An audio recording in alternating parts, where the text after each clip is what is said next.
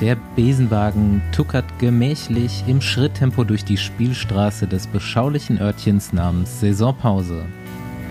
Die drei Fahrer wissen so recht nichts mit sich anzufangen und verdrehen sich die Köpfe nach rechts und links. Auch der Besenwagen ist arbeitslos zurzeit. Es sind weit und breit keine Radfahrer zu sehen. Zwar werden von manchen Garagen Räder geputzt und gepflegt, aber keiner fährt. Also auch keiner aufzusammeln? Weit gefehlt. An der Ecke vom Marktplatz steht Ralle.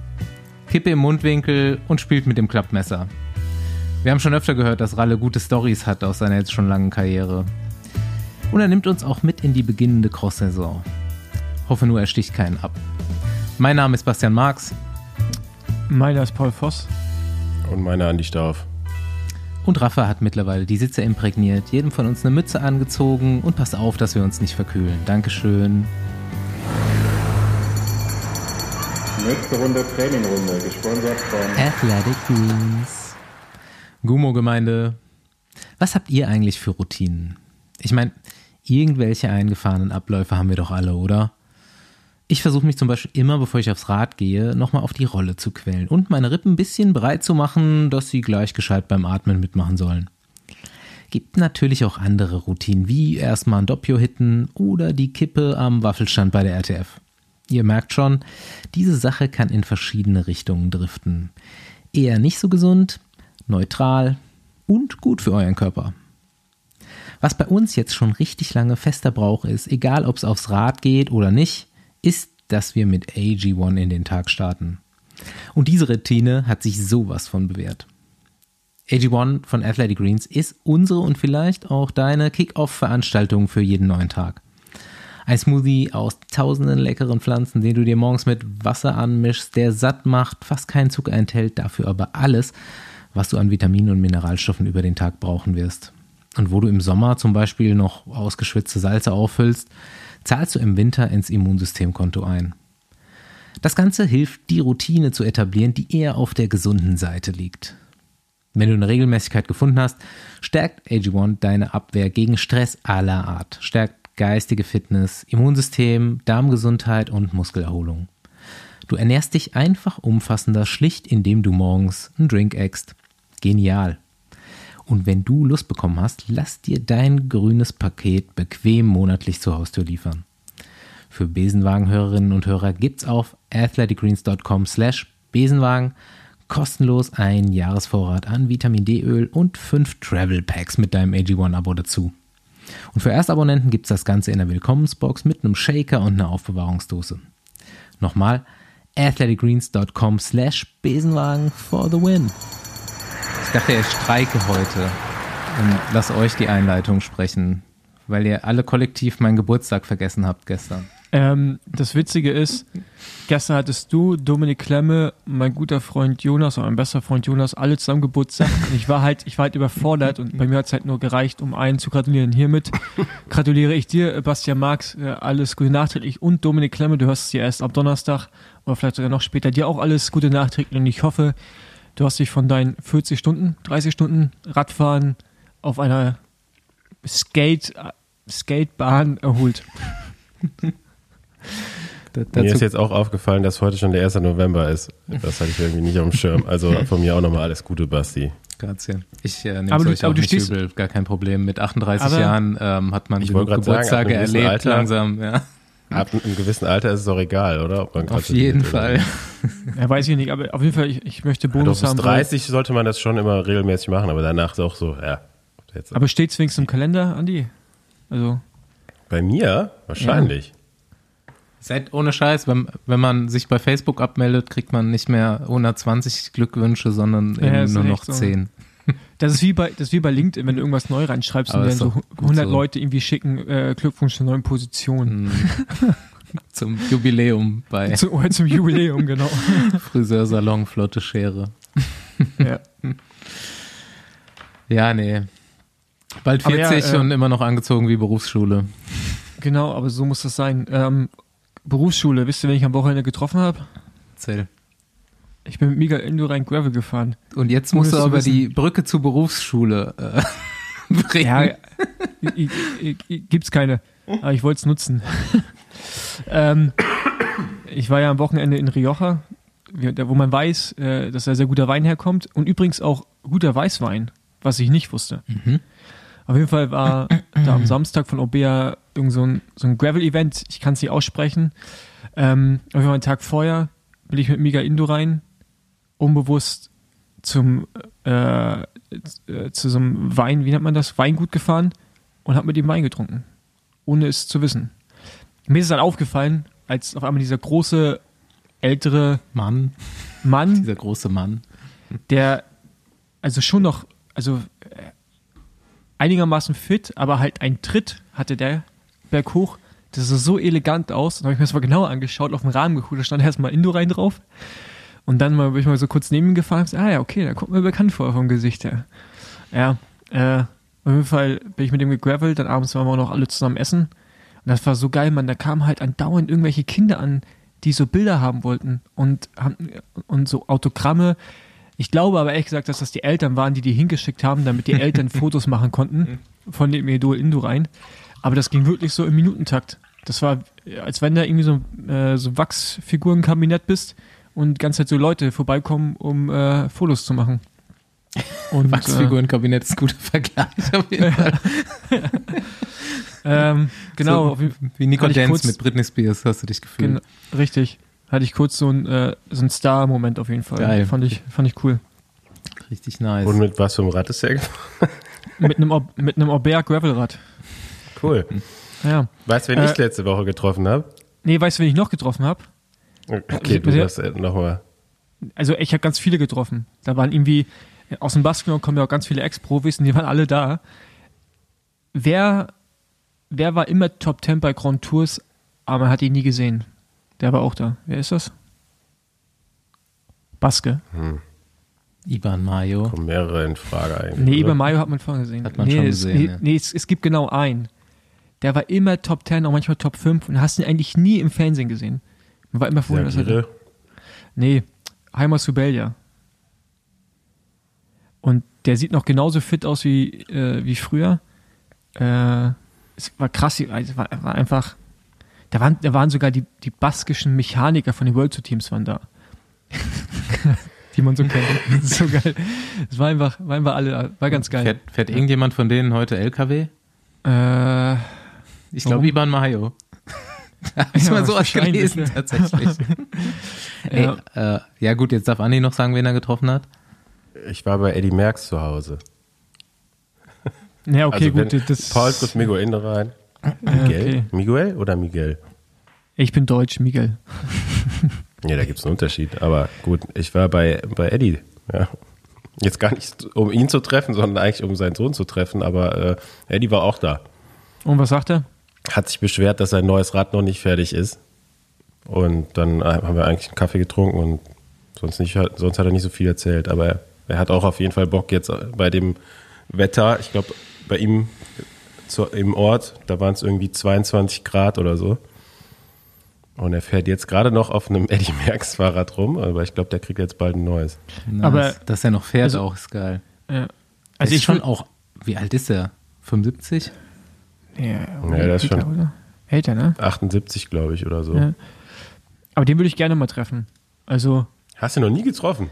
Yes, nee, alles, klar, so Berater. äh, ich, also, also, ich, also, es war wie, also, es gibt so Persönlichkeiten, die hast du schon so oft gesehen, so, Indurain war genauso. Ich war auf einmal erschrocken, als er vor mir stand. Und das war wirklich so ein Starstruck-Moment. Und ich glaube, bei Eddie Max hätte ich das auch. Mhm. Du weißt ganz genau, wie der aussieht. Und auf einmal siehst du ihn reell vor dir. Ist so, äh, ist so ein ganz anderes Feeling. Ja, ich wollte ja hier nochmal anbringen und die, die Überleitung ist auf jeden Fall gut, weil die beiden könnt ihr demnächst auch zu Besenwagen Worldwide einladen, aber wir haben hier noch gar nicht drüber gesprochen, dass wir eine neue Folge rausgebracht haben letzte Woche. Oder ist das Ja. schon zwei Ah. Wochen her wieder? Nee. Ne, weiß nicht. glaub schon. Ja. Auf Aber wir haben es noch nicht angeteasert. Ich meine, es sind ja nicht alle irgendwie Abonnenten oder auf Instagram und mh, wir haben im weiblichen Bereich eine ähnliche Größe verhaftet, nämlich Marianne Voss und ich finde immer noch, ich finde immer noch witzig, wie dieses Interview gelaufen ist. Ja, du hast dich auch äh, das erste Mal dafür bedankt, dass man Gast, also dass, dass ein, in dem Fall ich ihm wieder dazu beigetragen habe, dass ein Gast dazu kam. Normalerweise trage ich ja nicht so viel dazu bei, aber du warst richtig sentimental, man hat das gemerkt. Ja, ohne Scheiß. Es gibt, glaube ich, keine Podcasts mit Marianne Voss. Wir wissen vielleicht auch jetzt so ein bisschen warum, aber ja. wo, wo, wo, wo er sich nicht entscheiden kann und Unfassbar. Und sich nichts merkt, auch keine Erinnerung eigentlich an irgendwas hatte aus ihrer Karriere, so richtig. Ja, ja, genau. Also unter dem Kontext ist es echt, es ist sehr interessant, sich diese Folge anzuhören und dann versteht man, warum sie alles macht. Also auf jedem Fahrrad gefühlt. Ja. Ähm, aber einfach mal anhören, dann hört ihr die ganze Story und es ist wirklich interessant. Sie ja. kann sich, glaube ich, auf jeden Fall sehr gut auf das nächste Rennen konzentrieren. Ja, Auf den Rest nicht so. genau. Ähm, ich, ich bekomme von einem von jemandem, der im Rechtsbereich tätig ist, ich weiß nicht, ob er Anwalt ist oder was auch immer er macht, aber immer mal so ein bisschen Einschätzungen und Updates zum Israel Premier Tech Fall und möglicher Klage.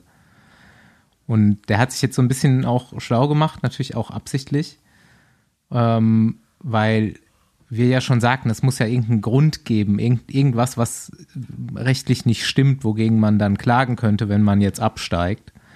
Ja, Und- Gewalt, ne? Genau, darauf stützt er nämlich seine äh, Klage, so A, diese Covid- Ernsthaft? äh, so, diese Covid-Situation, dass halt nicht alle Rennen fahrbar waren oder nicht alle Fahrer einsetzbar waren und auch, ähm, dass es nicht für alle Events, bei denen es Punkte zu vergeben gibt, die äh, gleiche Zugänglichkeit gibt. Es gab unter anderem einen Fall von einem belgischen Rennveranstalter, der äh, lustigerweise oder dummerweise auch sogar wirklich ein Interview gegeben hat, in dem er gesagt hat, dass er Israel nicht eingeladen hat und dafür Lotto, um Lotto im Abstiegskampf zu helfen. So, das ist auch ein Punkt anscheinend in seinem Klageverfahren. Und die dann stehen die Chancen schon wieder gar nicht so schlecht, auf jeden Fall da. Ja gut, aber dann, dann wird das ganze Ding gekippt, oder? Ja, man muss sehen, wie weit er damit kommt. Aber es ist Ja. auf jeden Fall nicht unmöglich. Nee, es hört sich für mich sogar sehr plausibel an zum Teil, muss ich Ich, sagen. denk, aber ich denke eher, dass man auf einen Vergleich rausgeht. ja, aber, wenn ja, ich gut, was das so logisch Wie soll der dann am Ende aussehen? Ja, richtig. Ja, Was- was eine das finanzielle? Entschädigung für Nee, Israel. ich, nee, ich glaube, den, ey Mann, der hat doch so viel Äh, Kohle, die, Wer der will soll die einfach, bezahlen? ja, Ja. genau. Ey, der Typ ist ja Milliardär, der will einfach oben bleiben. Ich glaube, Kohle ist dem egal. So, Wir also, bleiben gespannt, aber es sind auf jeden Fall mal so greifbare Sachen jetzt. Die sind zwar irgendwie, klar sind die irgendwie klein im Vergleich zu dem, wie viele Punkte dann fehlen oder zu dem ganzen System und das ist irgendwie, aber es, es stimmt halt schon. er hat auf jeden Fall einen Punkt. Äh, ist ja nur interessant, wenn es durchkommt, was daraus die Folgen sind, so auch langfristig gesehen. Mhm. Aber das ähm, werden wir dann. Ich meine, wir sind doch jetzt ist. langsam an dem Zeitpunkt, wo das auch offiziell umgesetzt wird, oder? Ja, ja. Ja, klar. Ich glaube, bis zum 16. oder so November können, läuft noch dieser Lizenzierungsprozess und danach werden eigentlich die Teams irgendwann im Dezember, glaube ich, bekannt gegeben. Also, ja, ist gerade so die heiße Phase. bis zur Bekanntgabe der World Tour Lizenzen sollte man da vielleicht mehr wissen. Ähm, weil wir auch gerade, da ja auch bei Ungereimtheiten sind, gibt es eigentlich News aus der, aus der Kev-Saga? Nichts, So. ne? Also da war Mit B- irgendeine, B&B irgendeine Hotel. genau, Pressekonferenz anberaumt, die dann aber wieder abgesagt wurde. Ja, und da finde ich halt tatsächlich einen interessanten Punkt, weil gab es ja das Gerücht mit Israel und heute gab es Movie Star, was aber dementiert wurde direkt, aber mit, auch mit Israel, dass er anscheinend eventuell dahin geht, keine Ahnung, wie das Gerücht zustande kam, aber irgendwie auch eigentlich eine gute Variante, weil ein Geld wird es nicht liegen und sehr wahrscheinlich Startrecht dadurch, auch wenn man nicht World Tour ist, weil natürlich alle Kev dabei haben wollen, um diesen Rekord zu brechen. Ist ja auch, Ähm. also ist ja, passt ja die Faust aufs Auge für Kev. Und ich habe schon gesagt, als das Gerücht rauskam, äh, ich habe auch Rick direkt geschrieben, so, Junge, wenn du jetzt bald letzter Mann von Kev wirst, ja geil. Ja, was jetzt halt irgendwie dann finde, ist bei B&B, Andi, ich weiß nicht, ob du irgendwas gehört hast, das sieht nicht so rosig aus. Habt ihr einen Fahrer, der da hingeht? Nee. Nee. Ich weiß auch nicht, was ich davon jetzt erzählen darf, was ich gehört habe. Es sind ja auch nur Gerüchte. Ähm, aber anscheinend war an der ganzen Story nicht so viel dran, wie, wie es zu lesen war. Also, ähm, Also mit, mit Amazon und so im Hintergrund Frankreich. Es war ja irgendwann eine Geschichte, das Ama Frankreich Amazon. okay, da erzählst du mir jetzt auch schon wieder was Neues. Hm, ähm, mir auch. Hä? Das, hä, das war doch sogar, das war doch sogar in den Medien, dass äh, doch Amazon Frankreich, dass die damit einsteigen. Warte mal. Doch, glaube ich, bin ziemlich sicher, dass es Amazon Frankreich war. Kann sein, dass ich Ja. das nicht mitbekommen habe jetzt. Ähm, aber ja, äh, da waren ja schon viele Unternehmen mit äh, im Pool drinne, die da irgendwie einsteigen sollten und ähm, ja, was davon jetzt wirklich Hand und Fuß hatte, das ist dann halt immer noch die andere Frage. Ne? Und anscheinend war da nicht so viel Handfestes dabei. Ähm, was natürlich jetzt ja, im, im schlimmsten Fall für viele Beteiligte schlecht ausgehen könnte. Ähm, anscheinend ist da jetzt dann doch noch eine größere, größere Lücke im Budget. Ähm, den Fahrern wurde zwar versichert, dass es für nächstes Jahr so weitergehen würde wie bisher, aber das schließt natürlich dann damit aus, dass äh, ein Cavendish nicht dahin gehen würde. Und ähm, ja, also Israel wäre dann letztendlich ja auch die letzte Option, ne, wo es noch irgendwie passen würde. Ähm, da hätte man auch noch eine Art, ja, letztendlich hat, gibt, gibt es da auch schon einen bestehenden Sprinterzug. Ähm, die haben auf jeden Fall auch noch zusätzliche Fahrer jetzt außer Rick, die da Potenzial für hätten. Und äh, ja, vor allem ja mit Rick auch einen der erfahrensten Anfahrer wahrscheinlich jetzt im Peloton mittlerweile. Ähm, wär- wäre ein guter Fit auf jeden Fall. Letztendlich würde ich mich freuen, wenn Mark Cavendish nächstes Jahr irgendwo am Start steht. Ähm, alles andere wäre ein Desaster, so in meinen Augen. Ähm, ob er den Rekord jetzt bricht oder nicht. Aber äh, wäre auf jeden Fall eine Bereicherung für den Radsport, wenn er nächstes Jahr am Start stehen würde. Ja. Wer ist der Manager von Kev? Das weiß man auch nicht so genau. Also da gab es auch verschiedene Gerüchte äh, oder Nachrichten. Also er hat anscheinend mal kurze Zeit mit einer holländischen Agentur zusammengearbeitet, hat die Zusammenarbeit dann eigentlich wieder dementiert. Dann hieß es, sie arbeiten doch zusammen. Also ähm, Aber eigentlich hat er doch weiß so, ich nicht. Vielleicht macht das auch selbst. Ich habe keine Ahnung. aber eigentlich hat er doch so ein äh, britisches, ähm, ich weiß nicht, wie man das nennt. Also das ist ja Ich, ich glaube, dass Die- die- die- die- das diese erst- Management, diese eher Stars managen. Also da geht es, glaube ich, eher Ja. so um, um Personal Genau. Branding und sowas, ne? Genau. Ja. das, das ist so im kommerziellen Bereich, da, da Ja, glaube genau. ich, vertreten. Ähm, Im Radsport selber kann ich mir vorstellen, dass er viele Deals selber gemacht hat. Ähm, no idea, ehrlich gesagt. Ja. Na gut. Ähm, genau, dann gab es ja letzte Woche die Bekanntgabe der, der Strecke für die Tour de France. Ich meine, da brauchen wir jetzt nicht im Detail drüber reden, aber auf jeden Ja, Fall. erzähl mir mal, weil ich habe gar nichts mit Okay. ehrlich gesagt. Äh, was was gut. muss ich wissen? Also du musst eigentlich wissen, dass, äh, dass die Tour die, gerne der Giro wäre nächstes Jahr. Okay. Berglastig? Ja, genau. Also ich kann da jeden äh, das Cycling Magazine.de empfehlen. Die haben das ziemlich gut aufgedröselt, ähm, wie immer. Ähm, auch so Kurzzusammenfassung, aus der entnehme ich das jetzt übrigens auch gerade. Das war soweit meine Recherche. Auf jeden Fall acht Flachetappen, vier hügelige Etappen, acht Bergetappen. Acht Bergetappen ist viel für eine Tour, ne? Also das, das hatten wir schon ganz lange nicht mehr, aber ich vielleicht sogar nie. Vier Bergankünfte, ähm, nur ein Zeitfahren mit 22 Kilometern und normal wieder zwei Ruhetage, wie sonst auch immer 3400 Kilometer. Aber dass es nur 22 Kilometer Zeitfahren sind, finde ich krass. Konträr zu den 90 beim Giro oder so, oder? Wie viel waren es beim Giro? Es ist ja, Äh, 17, äh, keine Ahnung, auf jeden Fall deutlich mehr. ja. ja genau, also auf jeden Fall so, so eine krasse, krasse Summe. Finde find ich auch kacke, ganz ehrlich. Äh, 22 Kilometer Zeitfahren ist ja wie Prolog. Nee, Ähm. Prolog ist nur bis 8, ne? Aber gab auf jeden Fall mal Eröffnungszeitfahren, die waren nicht viel weniger. Ja, und dazu ist es auch mega schwer. Ähm, und dann, genau, die, die Route der, der Frauen äh, hat eine Bergankunft auf dem Tourmalet oben. Und ähm, der letzte Tag ist ein, auch ein Einzelzeitfahren, oder ist ein Einzelzeitfahren, der letzte Tag ist ein Po über 22 Kilometer und erste Etappe flach, dann Hilly, flach, Hilly, flach, flach, Mountain, Individual, Town Trail. Ähm, also sagen wir mal auch alle Meek, oder? Also, Klingt jetzt auf jeden Fall direkt danach. ja. aber Tourmalet, 17 Kilometer, kam wie lang der Berg ist, Bergankunft. Ich finde, da kann man ihr das Trikot auch direkt schon am Start geben und dann fahren wir noch die Plätze dahinter aus. Genau. Finde ich äh, interessant, bin ich gespannt. Auf jeden Fall bei der Tour bei der Männer äh, mal gucken, wer sich da an den Start stellt. Kann echt dadurch, dass der Giro einen auf Tour macht und die Tour einen auf Giro, das so ein bisschen die Konstellation ändern, finde ich. Also könnte interessant werden. Glaube ich nicht. Nee. Also, Naja, also für den Giro haben sich ja schon, also Evenepoel wird ein Giro fahren, dann Roglic habe ich jetzt irgendwie auch schon gehört. Ähm, ja, also das, ja, aber so die Tour-Contender werden die gleichen bleiben, glaube ich. Außer, dass ich jetzt gelesen habe, Simon Yates will jetzt mal auf den, äh, nicht auf den Giro gehen, sondern auf die Tour. Ja gut, dann steigt er da halt nach zwei Wochen die- aus. Ja. Aber ihm würde zumindest mal die Strecke entgegenkommen. Ähm, Ich finde es krass, dass die eigentlich nur im südlichen Teil von Frankreich stattfindet. Also Start ist ja im, in Bilbao, glaube ich, ne? Oder Ähm, genau, ja, Bilbao, ja. Bilbao. Fährt so einmal quer Ähm, durch. dann geht es eigentlich ne? direkt in die Pyrenäen. Also die erste Woche ist eigentlich so die Pyrenäenwoche.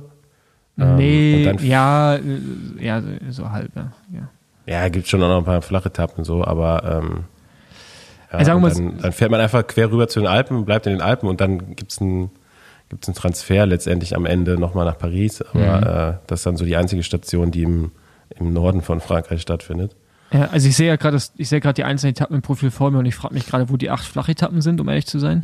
Also ist, glaube ich, defini also wird viel Definitionssache sein, was eine flache Etappe ist. Ähm, aber ja, es, es also ich finde es, es wird, glaube ich, eine, also eine attraktivere Tour von der Streckenführung. Also ähm, Pogacar macht ja eh mal Radrennen wie ein Bekloppter, egal wie die Strecke ist und Wout von Art und so, aber ich glaube, dass die Strecke dieses Jahr auf, oder nächstes Jahr viel hergeben wird, so an Attraktion. Ja, es, äh, jetzt sitzt man hier im November, ne? Und redet über die Tour. Kann man sich noch nicht so ganz reinfühlen. ne? Ja. Aber man, ja, ist auch schon trotzdem ein bisschen Vorfreude dabei. Auf der anderen Seite sitzen jetzt schon irgendwo Leute zusammen und analysieren jeden Meter Ja, dieser Etappen genau. und fahren die wahrscheinlich nächste Woche schon ab. Und das Krasse ist ja auch, ich finde die Leute so Ich muss hier krass, gerade an Grisha Niermann denken. ich habe das so ein bisschen über andere Podcasts mitbekommen, dass die ja, die, die Recherche, die betrieben wird, um herauszufinden, welche Etappen es sind, bevor die offiziell bekannt gegeben werden, ist ja, dass die rumgucken, wo die Hotels überall ausgebucht sind. die hören Gerüchte und gucken dann in den Ortschaften, ob da Hotels verfügbar sind und rufen in den Hotels an. Und wenn da alle Hotels äh, gebucht sind, dann ist man sich sehr sicher, dass dann da die Tour hinkommt. Das ist so, das ist so geil. Okay, wer betreibt diese Recherchen? Ja, Magazine, also äh, Online-Magazine, Newspaper und so, die machen das halt, um im Vorfeld quasi zu wissen, wo die eventuell- Investigativjournalismus quasi. Also, ja, investigativer im Radsportjournalismus. Radsport. Wir können ja an der Stelle mal sagen, ähm, wir schreiben für nächstes Jahr eine, eine Stelle aus, genau dafür. Äh, meldet, meldet euch. Genau, die nur das macht. Nur, nur Recherche. Nur Recherche, äh, nur Hotels anrufen. Ja, genau. In verschiedenen Ländern auch. Ja, wir, wir wollten ja nächstes Jahr zur Tour, aber Hm. äh, äh, wenn ich die News höre, dass alles schon ausgebucht ist, bevor es überhaupt be- bekannt gegeben wird, dann. Da wird's, da wird's schwierig. Ey, weil es ja gerade noch so warm ist, oh, eine Überleitung, weil es ja gerade noch so warm ist, dachten wir, wir hauen noch eine neue Auflage an äh, Besenwagen-Trikots raus. Die ist dann, hoffe ich mal, wenn ihr diesen Podcast hört, am Donnerstag um 17 Uhr auch schon geben wird. Wir sind sehr optimistisch. Wenn nicht, auf jeden Fall in den folgenden Tagen da drauf. Und ähm, vor allem hauen wir die natürlich auch raus, weil die das letzte Mal so schnell weg waren und so begehrt waren und auch noch so oft nachgefragt wurden, ähm, dass wir das nochmal gemacht haben. Also greift zu. Und ich glaube, es gibt auch, wenn es nicht mehr ganz so warm ist, es gibt ein paar äh, lange Sachen mehr diesmal, oder? Ja, ist die Frage, ob es überhaupt noch mal kalt wird hier. Ja, stimmt. Genau. Und falls es kalt wird, gibt es dann vielleicht äh, Richtung Weihnachten auch noch eine Überraschung, wo sicherlich auch viele sehnsüchtig drauf warten und sich die Hände morgens äh, warm zu halten. Mhm. Einen Genau. gelben Krass. Handwärmer. Ein, ein, gelben, ein gelben Handwärmer, genau. Richtig nice. Ja, richtig nice. Aber auch da, ihr kennt uns ja mittlerweile, möchten wir nicht so viel versprechen, kann auch sein, dass es die nicht gibt. Aber eventuell. Aber ich muss sagen, mich nervt dieses Wetter gerade so ein bisschen. Ne? Ich habe mir jetzt aus Mich auch. Australien quasi noch so komplette Winterklamotten bestellt, weil ich dachte, okay, wenn ich wiederkomme, ist es auf jeden Fall kalt. Und dann äh, brauche ich die hier. Und jetzt bin ich einmal gefahren und habe nur geschwitzt, weil ich natürlich trotzdem die Klamotten fahren wollte. Ja, hier Also ist ich bin auch, jetzt nicht komplett Wintermontur, aber es ist halt, es ist halt ohne Sonne, es ist echt kalt Mhm. und irgendwie auch so diesig bei uns, zumindest in Berlin. Aber es ist halt, wenn du fährst, schon sehr warm, weil es dann trotzdem 15 Grad ist. Es ist so, so unangenehmes Wetter einfach. Viermal komplett verkackt letzte Woche. Dreimal zu dünn angezogen, richtig gefroren, weil viel höhere Temperaturen gemeldet waren. Und dann, dann am nächsten Tag zum ersten Mal lang, lang gefahren und da waren es dann 20 Grad und ich hab voll Salz geschwitzt. da kann ich wieder nur die Dreiviertelhose empfehlen bei solchen Ja, ich, ich wusste, dass du es Wetter, jetzt sagst. bei so, so, solchen Wetterumständen. Ich finde, ich bin mittlerweile, ich war ja früher so Verfechter von, also Beinlegen, ne, bis halt irgendwie in Sommer rein quasi, also bis es wirklich irgendwann rausgelaufen ist, die Suppe schon fast. Mittlerweile bin ich aber so viel prozentual Hobbyfahrer, dass ich mich, dass ich es scheiße finde, die überhaupt anzuziehen. Einfach Also, kurz. Was ich meine? Ja, ja, also, also, dass ich finde, Knie gehen halt eh nicht. Hm. Ähm, und dann Beinlegen ist halt echt schon, wenn du, oh, das ist halt schon echt. Knielinge hart. super bei mir, aber sind halt wie Beinlinge, weil Bein ja, so ja, kurz. Okay. Ja. Ich, ich weder noch, also ich würde, ich, ich ziehe nur noch kurze Hose, Dreiviertelhose oder lange Hose an. Diese ganzen Knielinge und Beinlinge die habe ich Mhm. einfach aussortiert. Weil es ist einfach auch super unbequem im Vergleich zu diesen Hosen. Das stimmt schon, Ich meine, okay, bist nicht ganz so funktionell, aber jetzt so eine, so eine Zip Zipperhose, ja, gibt's ja auch, würde ich jetzt auch nicht tragen. So, wo du dann aus einer langen eine kurze Hose machen kannst oder umgekehrt. Oh Gott. Also da- das weiß man ja eigentlich schon, oder? Also kommst du hin mit der mit der Klamotte oder nicht? Also ich Man merkt auf jeden Fall, dass du nicht so oft Rad fährst, Andi. Oder halt nur dann, wenn. Also, Doch. Also ich stelle mir jetzt so eine Jack Wolfskin Dreiviertelhose mit so einem Zipper an, vor, an dir vor. so mit so Taschen dran auch. ja, und so, dass man schön die Wale sieht, so, weißt ja. So eine pelzige Wade. du? Ja, genau. Ganz kurze Ja. Socken und äh, Salomon-Schuhe. Ähm, du musst halt nur ey, richtig timen, wann du losfährst.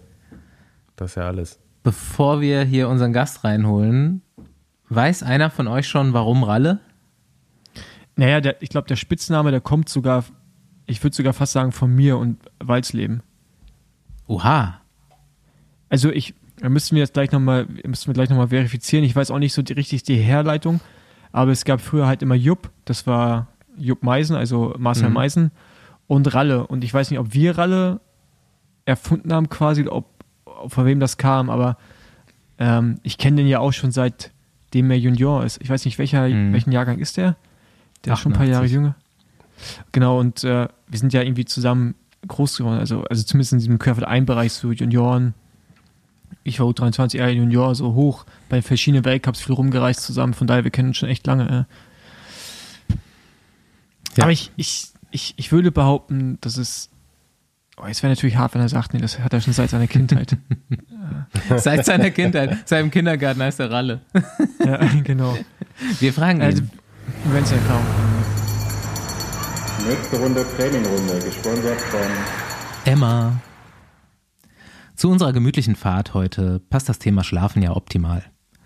Vor ein paar Monaten war Emma schon mal zu Gast im Besenwagen und Paul war damals sehr gebeutelt von schlechtem Schlaf, weil seine Matratze eher einer Hängematte ähnelte. Und ich war auch gestresst, weil meine einfach zu weich war. Meanwhile können wir euch versichern, die Besenwagenfahrer sind nun erholter und ausgeschlafen. Ich möchte meine Emma-Matratze auf jeden Fall nicht mehr missen. Und gerade gibt's eine fette Rabattaktion bei Emma. Nicht nur Matratzen, sondern auch Kissen, Topper und Betten sind noch bis zum 28.11. um bis zu 33% reduziert. Das lohnt sich doppelt, denn mehr im Geldbeutel übrig und richtig in guten Schlaf investiert. Wenn du dich für Emma-Produkte entscheidest, bedeutet das für dich kostenloser Versand, bis zu 100 Nächte risikofrei Probeschlafen, 10 Jahre Garantie auf den Matratzenkern, abnehmbare und waschbare Bezüge und das Ganze ist geeignet für alle Körper- und Schlaftypen. Andi, Paul und ich repräsentieren ja davon schon einige. Ich schlafe seit einem halben Jahr zum Beispiel auf der Emma 25 Hybrid. Das sind, wie der Name schon sagt, mehrere Materialien nach allen Regeln der Matratzenkunst so kombiniert, dass du mit mehr Energie in den Tag gehen kannst. Absolute Empfehlung von mir. Schau dir mal auf der Website die Matratze an und wenn du schon da bist, auf www.emma-matratze.de slash Emma bekommst du mit uns nochmal 5% auf die bereits bestehenden Rabatte. Der Code Emma Besenwagen gilt drei Monate lang in Deutschland, Österreich und der Schweiz. Und das alles findest du wie immer auch in unserer Folgenbeschreibung.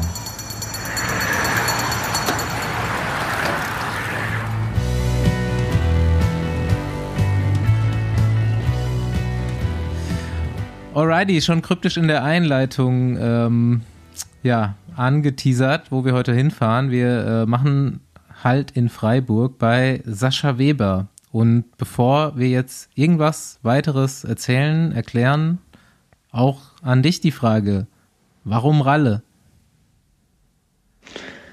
Ah, schwere Frage. Äh, der Fossi weiß das vielleicht. Ich weiß das gar nicht so genau. Ich glaube, es ging. Ich habe recht. Oder? Ich hab, ja, ich, ja, ja, ich, also erzähl mal deine Variante. Also ich habe, die Variante ist, dass es von mir kommt oder von Walse und mir, aber auf jeden Fall in dem Kontext, dass wir unterwegs waren.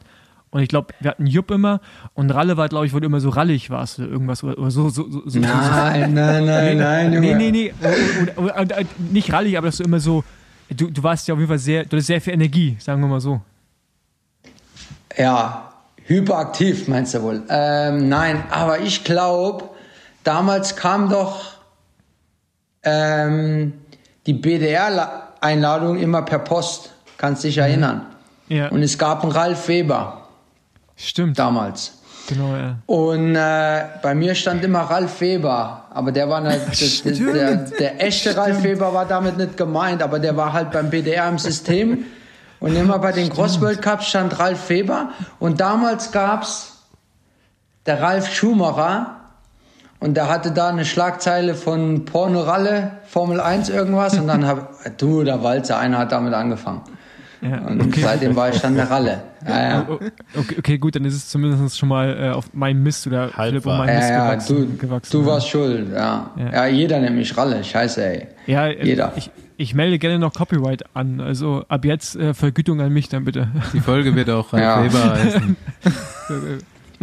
Einladung an Ralf Weber. ja. Ähm, ja. ich Er, werde. er, der, war auch, au- der war auch aus dem Saarland, aber der war irgendwie Bahn oder Straße, keine Ahnung. Und äh, beim Cross-World Cup, du hast immer so einen Brief bekommen vom BDR, herzliche Einladung hier und da. Äh, das da stand so immer. Ralf Weber. Ja. Das ist halt echt so geil, dass, dass, dass früher wirklich, und manchmal war es so, dass die Einladung kam, als du schon wieder zurück warst vom Rennen. Ja. Also, dass man quasi wusste, dass man hinfährt, aber die Einladung kam dann irgendwann später. Da stand immer das gleiche drauf, immer sowas wie Pumpernickel mitnehmen. Ja, stimmt. Ähm, Schwarz Müsli? Müsli? Ja, Müsli? Da, stand, da stand drauf, mitnehmen, Lizenz, Helm, äh, äh, Schwarzbrot, in Klammern Pumpernickel oder andersrum, Müsli. Äh, ja, und also auf jeden Fall Und immer. einwandfrei fa- fahrendes Material oder so, irgendwie so, scheiß doch. Ja. Ja. Hat bei dir nie gepasst. ja, genau. Ist so geil. Ja. Nice. Ist schon mal Und. Ersatzlaufräder stand auch dabei. Richtig, Ersatzlaufräder. Ja, Geile Sache noch. Ja. Wurde irgendwann abgeschafft, kam dann eine E-Mail Ja. Zum oder gar nichts. Vielleicht, vielleicht, vielleicht kommen die auch nicht, Jahr. ich weiß es nicht. Irgendwann kam die Einladung auch einfach nicht mehr vom BDR. Raus. Stimmt Jo. schon, ja. Ja, ey, ich habe ja sonst immer so eine Einleitung und so eine Vorstellung äh, für den Gast hier. Ähm, vielleicht kriegen wir das diesmal ein bisschen in so Medley hin, weil ich habe äh, auf jeden Fall Voicemails von Heino, von Baum und von Egger zu dir. Das gibt's ja nicht. Das ist, äh, ja, Ähm, also Basti, äh, Infos zum Sascha. Ich war mit ihm auch im Team über zwei Jahre. Also ist immer witzig mit, mit dem Ralle. Und was mich am meisten begeistert hat, ist, dass der, wie du sagst, halt schon immer irgendwie dabei war. Und der kann, ihn, der kann die über alle möglichen Leute eine Geschichte erzählen. Also der hat zu jedem irgendeine Story. Und ähm, ist schon irgendwie voll beeindruckend, mit wem der früher alles auch so gefahren ist in seiner äh, Generation. Ähm, ist auf jeden Fall ein lustiger Typ sehr eigen und ähm, kriegt es irgendwie hin, so auf allen Hochzeiten zu tanzen. Also fährt Straße, Cross, Mountainbike, Marathon. Ähm, ja, bei der, bei der WM ist er richtig stark gefahren, auch also in der letzten Ausgabe von der Marathon-WM.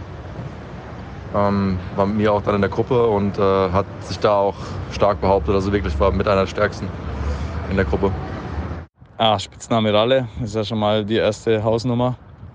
Ich kenne Ralle halt vor allem vom Marathon Racing und bin mit ihm zusammen mal ähm,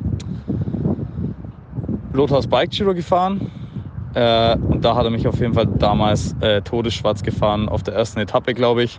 Und ich kam mit einem Hungerast des, des Todes ähm, dann ins Ziel und hatte, glaube am letzten Berg nochmal schön zehn Minuten auf ihn verloren und er hat die Etappe damals gewonnen.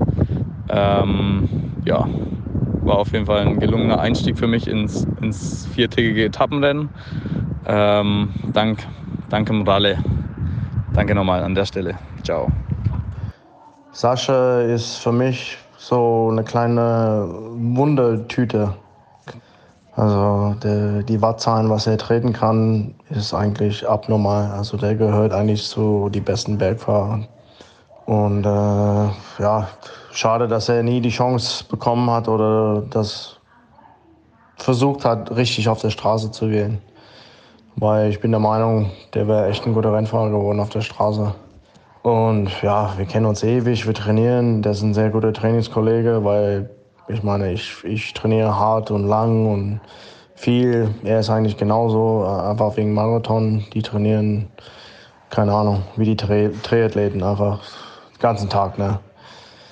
Und ja, Sascha ist echt ein sehr, sehr guter Kumpel, weil der ist immer äh, keine Ahnung, der, wenn ich irgendwas im Fahrrad habe, äh, beispielsweise vorm Crossrennen, äh, da geht die Schaltalge abgerissen, das ist nur eine Stunde vorm Rennen und dann nimmt er, ich, nimmt er sich die Zeit, das äh, nochmal zu reparieren, anstatt auf das Rennen sich zu konzentrieren und warm zu fahren. Nur, dass ich zum Beispiel am Start stehen kann, obwohl ich äh, überhaupt gar keine Chance habe. Ist halt sehr, sehr seriös er lebt 120 Prozent für den Sport. Alles ist organisiert bis auf, bis auf den letzten Punkt. Wir fahren von einem Crossrennen zum nächsten fast durch die Nacht durch, dass wir ankommen können. Und ich würde gar nicht dran denken, irgendwie Essen zu haben oder irgendwas. Und dann auf einmal von hinten packt er die Reiskocher raus. Hat ja vor, vor dem Losfahren hat er Reis mit Gemüse gemacht und dann noch Waffeln gebacken. Ähm, ich hole trotzdem noch mal so ein bisschen aus, Sascha Weber. Für mich auch nicht so richtig greifbar. Immer da, aber ich hätte jetzt auch vorher nicht gewusst, an was ich dich festmachen soll. Du fährst, du bist auf jeden Fall schon Cross halt, hast du ja gerade schon gesagt, auf einem hohen Level gefahren, du bist Straße gefahren. Ähm, Mountainbike Marathon, definitiv eine Größe, auch gerade bei der kurz vergangenen WM sehr weit vorne reingefahren, wo Deutschland auch sehr, sehr gut vertreten war unter den ersten zehn.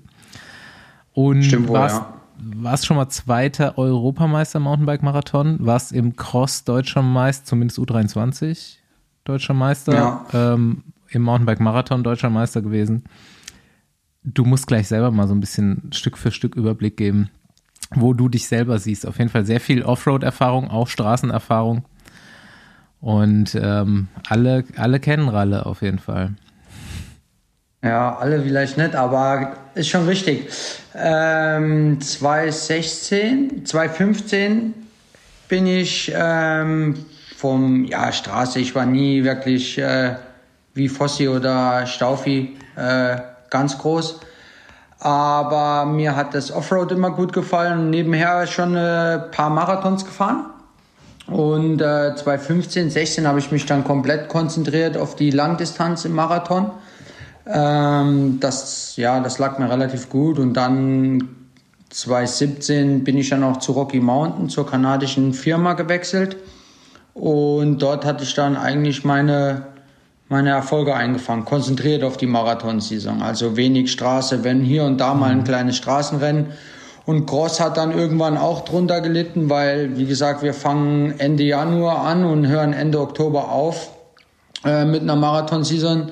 Und äh, ja, da blieb dann irgendwann auch der Erfolg im Cross, sage ich mal, aus, mhm. weil einfach gar keine Möglichkeit mehr war. Äh, ja, man konnte sich eigentlich gar nicht mehr richtig vorbereiten und der Cross wurde dann auch moderner und schneller und ja, alles professioneller. Gar nicht mehr so wie früher. Und dann hat man gleich äh, wenig, wenig Chancen gehabt und dann, ja, im Fokus liegt im Marathon eigentlich mhm. seit 2017. Richtig. Was jetzt gerade ja. schon mal Hier und da fahre ich, fahre ich nochmal ein Crossrennen, aber wie gesagt, dann du hast keine Punkte. Die, die Marathonsaison geht bis Ende Oktober, die, die Cross fängt im September mittlerweile an, dann hängst du nur hinterher, hast keine Position mehr am Start, weil du schon drei oder vier World Cups vermisst hast und äh, ja, jetzt die WM geht bis Februar oder ist im Februar, ja, da hast du, da, da, da bist du schon zwei Stage Races auf dem Mountainbike gefahren. Äh, das alles so zu kombinieren ist gar nicht mehr so einfach. Das hat so ein bisschen nach Corona gekippt, weil dann, dann kam irgendwie alles auf einmal und dann konnte man gar nicht mehr ähm, switchen, die Disziplinen. Und seitdem pendelt sich das so ein, ja. Genau. Ja, seit 2017 fahre ich, äh, sage ich mal, 90, 95 Prozent nur Marathonrennen. Ja. XCO bin ich komplett äh, talentfrei. Ähm, ist auch ein anderes Training, sage ich jetzt mal. Und die Langdistanz Marathon, die taugt mir am besten, denke ich, ja. Mhm. Für Und da habe ich auch die meisten Erfolge, wie, wie schon gesagt, Vize-Europameister, jetzt Fünfter bei der WM, ganz knapp, 20 Sekunden um den Weltmeistertitel verloren und äh, Deutscher Meister und hier und da mal World Series gewonnen und ein äh, paar, paar Marathon-Klassiker, genau, ja. Für XCO, wer es nicht weiß, das ist Cross Country, olympisch. Ähm, bist, bist du auch zu leicht einfach, oder? Nee, keine Ahnung, die Jungs sind ja auch alle übelst gezerrt. Aber gerade in Deutschland haben wir schon ein sehr hohes Level. Und äh, ja, du, du musst dich so ein bisschen konzentrieren. Hier und da fährt natürlich mal ein Cross-Country-Fahrer äh, einen Marathon mit. Jetzt zum Beispiel Sam Gaze ist äh, jetzt Marathon-Weltmeister geworden. Aber ähm, wenn jetzt die ganz großen Rennen sind, äh, ja, Marathon ist auch wie, ich sage jetzt mal ähnlich wie Gravel, große, äh, ja, verschiedene Wettkämpfe. Es gibt mal die Alpenrennen, die Dolomiten und dann gibt's halt auch Rennen, die schnell und kurz sind, äh, wo dann ein Cross-Country-Fahrer mehr Chancen hat oder halt auch wenig Termin hat und dann da mitfährt. Und die Jungs sind ja auch alle schnell. Also äh, XCO, ja, keine Ahnung. Das kostet zu viel Zeit und ganz anderes Training und da war ich nie gut. Also dort komplett talentfrei. Ja. Ja. Aber wo, holen wir mal ein bisschen aus, wo hat es denn mal angefangen? Du kommst aus dem Saarland und ähm, so der Fokus am Anfang lag ja, glaube ich, schon auf Cross und Straße. Ich denke mal, du bist in einem Team gefahren, wo du beides fahren konntest, was dann auch, glaube ich, in Luxemburg erstmal so ein bisschen beheimatet Ja. war. Ja. Und da eben dann Straßenrennen auch natürlich viel irgendwie Luxemburg-Rundfahrt, beziehungsweise Flash de Süd bist du, glaube ich, jedes Jahr gefahren. Ähm, Ja. Was dachtest du, als du so zum Radsport gekommen bist? Was war der ursprüngliche Plan? Ich glaube, grundsätzlich damals war, ja, wir sind eigentlich nur Cross gefahren, oder? Wir war, also ich rede jetzt von uns, äh, äh, Meisen, ich, ja, wir konnten eigentlich nur Cross fahren. Äh, wir waren komplett grottenschlecht auf der Straße. Und äh, wir hatten damals war das so reines Cross-Denken. Wir, also ich mit Cross angefangen, äh, Benelux-Region, äh, Fossi auch. Also wir sind nur Cross gefahren und ja, wenn die Cross-Saison rum war, ja, dann war Pause. Und dann haben wir mal bis Mai nichts gemacht. und dann hat irgendwann der Weibel angerufen und hat gesagt, ja Jungs, jetzt Rheinland-Pfalz-Rundfahrt. Und ja, ja, wir haben erst drei, vier Mal trainiert. Ja, muss man trotzdem mitfahren. Und dann irgendwann wurde man dann auch erwachsener und professioneller und dann hat man doch zwischen Sommer und Winter äh, ja zwei, zwei Saisonen gefahren. Also einmal Straße, äh, nicht auf dem hohen Level, Kontinentallevel. Hier und da mal eine kleine Rundfahrt und dann, ja, wenn die, wenn die ersten Crossrennen losgingen, war man parat eigentlich im Endeffekt, ja. Und das hat sich schon ein paar Jahre so hingezogen, genau. Immer mal wieder so im Sommer äh, verbessert auf der Straße gefahren, aber grundsätzlich war es Augenmerk auf, auf Cross gelegt, ganz lang, ja. Und wie gesagt, so dass, dass du da wie jetzt äh, die Profiteams hattest, oder äh, das, das gab es damals nicht. Der Meisen und ich, wir hatten einen Turan oder äh, wir hatten einmal ein Auto von, von ihm. Wo war das damals? Coda Innerland oder was? Ford Mondeo oder was? Wir hatten da sechs Räder drin und, und wir waren vier Leute. Und dann noch Räder auf dem Dach und so sind wir zum Crossrennen gefahren. Kleines Zelt ausgepackt, Rolle, warm gefahren und wir sind auch im World Cup äh, Top 10 gefahren, Top 5. Das ging damals schon auch. Manchmal haben wir sogar untereinander Laufräder geswitcht und so. Fossi ja auch. Ähm, jetzt kannst du damit, jetzt fährt der Junior ja schon äh, mit besserem Material wie, wie die Profis. Also mittlerweile ist alles ein bisschen professioneller und ja, die ganzen echten Crosser, außer, außer jetzt die drei Topstars, die, die fahren ja nur Cross auch im Endeffekt. Die fahren natürlich auch im Sommer Straße, aber wenn du richtig Cross fahren willst, da musst du eigentlich nur Cross fahren. Ja, denke ich. Ja. ja, diese Crossovers sind echt nicht mehr so richtig einfach. Ne? Also du hast natürlich leider, was ist leider, aber durch Mathieu und Wouters das Gefühl, das geht ja doch, aber das sind halt dann auch so Ausnahmetalente. Ne?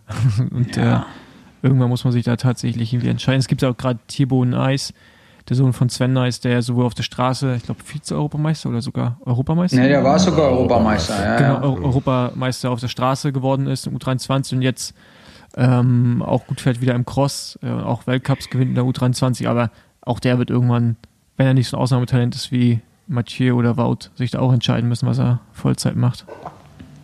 Ja. Ähm, also Voll ja. Vollzeit machen das ja die, die beiden auch nicht mehr, ne? Also die fahren ja, aber, so ganz aber, wenige Termine. Genau, ja. aber auch auf so einem krass hohen Niveau ist das halt schon, ich meine, klar, du hast ja Marianne Voss, aber das ist halt auch so ein Jahrhunderttalent im Frauenradsport. Ne? Das findest du halt auch nicht so oft. Ähm, aber ja, stimmt schon. Ich, ja. ich finde sowieso bei, bei den Frauen ist es eher, wenn du ein, ich sag mal, Superstar bist, wie jetzt Pauline oder was, oder? Mhm. Wenn du einfach stark bist, bist du stark. Das geht ja bei uns gar nicht. Äh, also jetzt maximal die zwei Jungs da oder drei, Pitcock, Wout und Mathieu, aber dass du jetzt da disziplinübergreifend richtig stark fährst, schwer.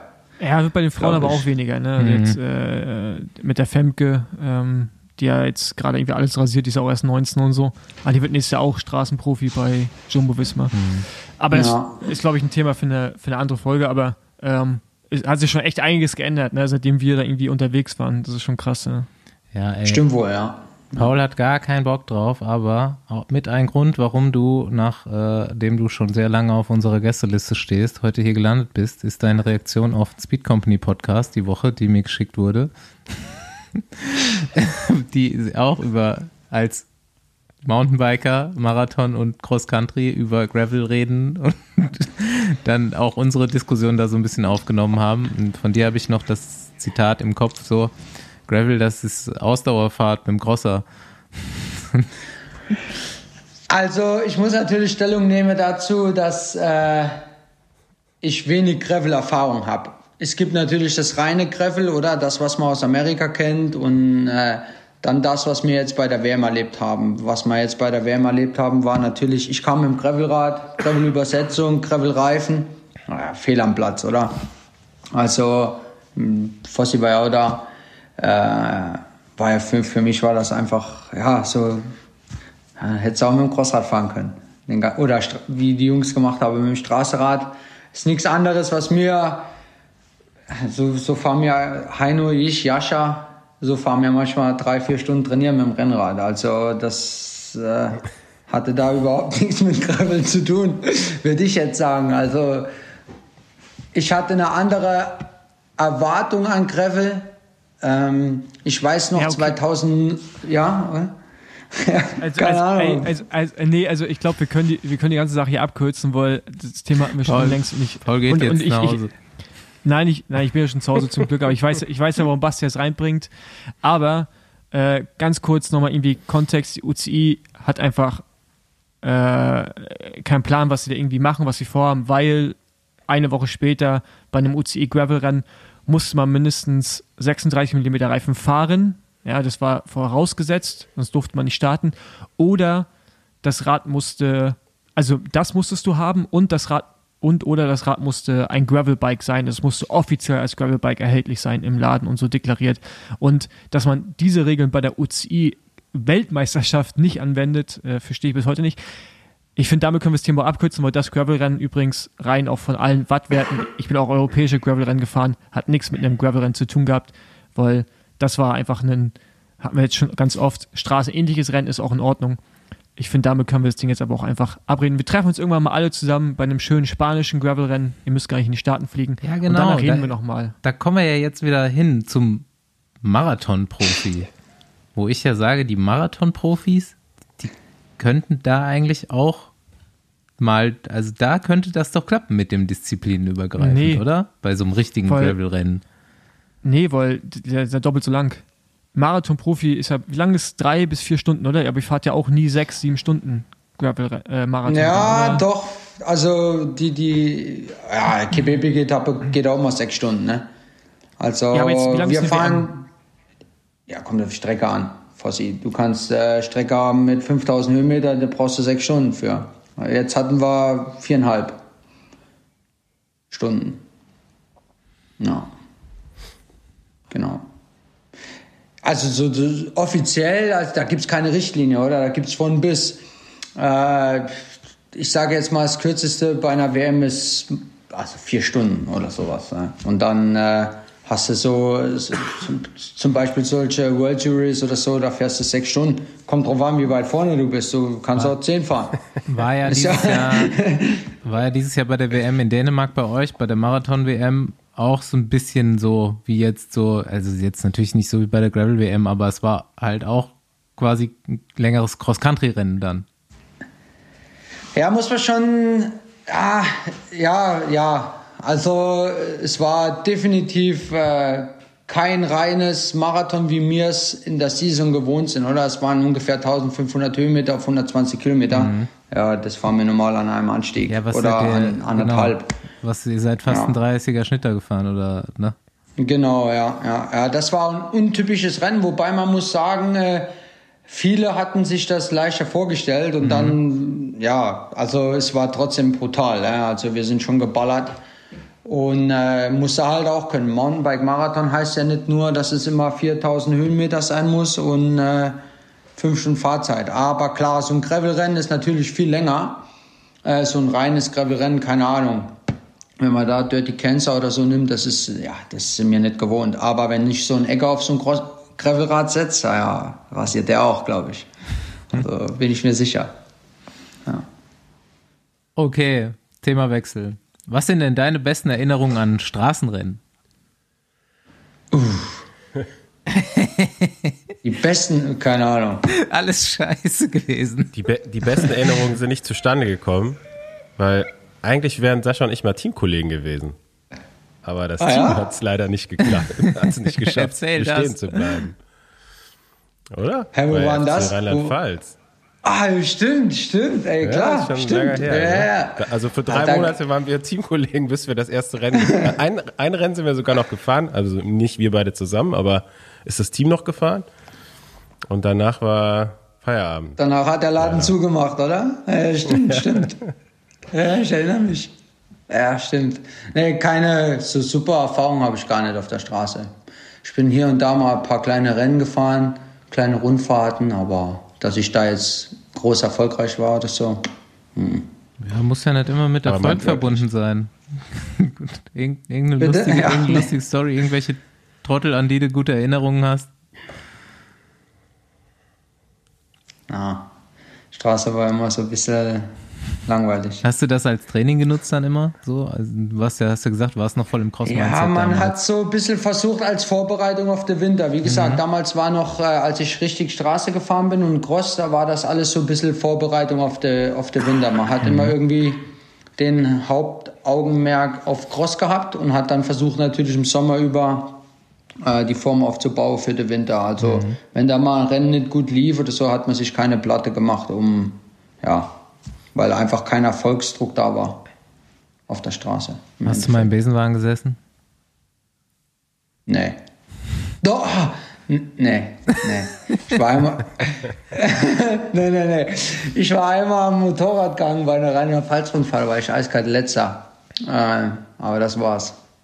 Das war übrigens in so einem Jahr, wo, wo dann die Cross-WM rum war, wir, Meisen und ich, irgendwann an Ostern dann gedacht haben, wir müssen mal anfangen zu trainieren. Und er kam dann zu mir und haben wir angefangen zu trainieren und eine Woche später musste man dann Rheinland-Pfalz-Rundfahrt fahren. Beide Profis. Und wir waren komplett Turnschuhe im Feld. Also komplett abgehängt. da kann ich mich erinnern dran, ja.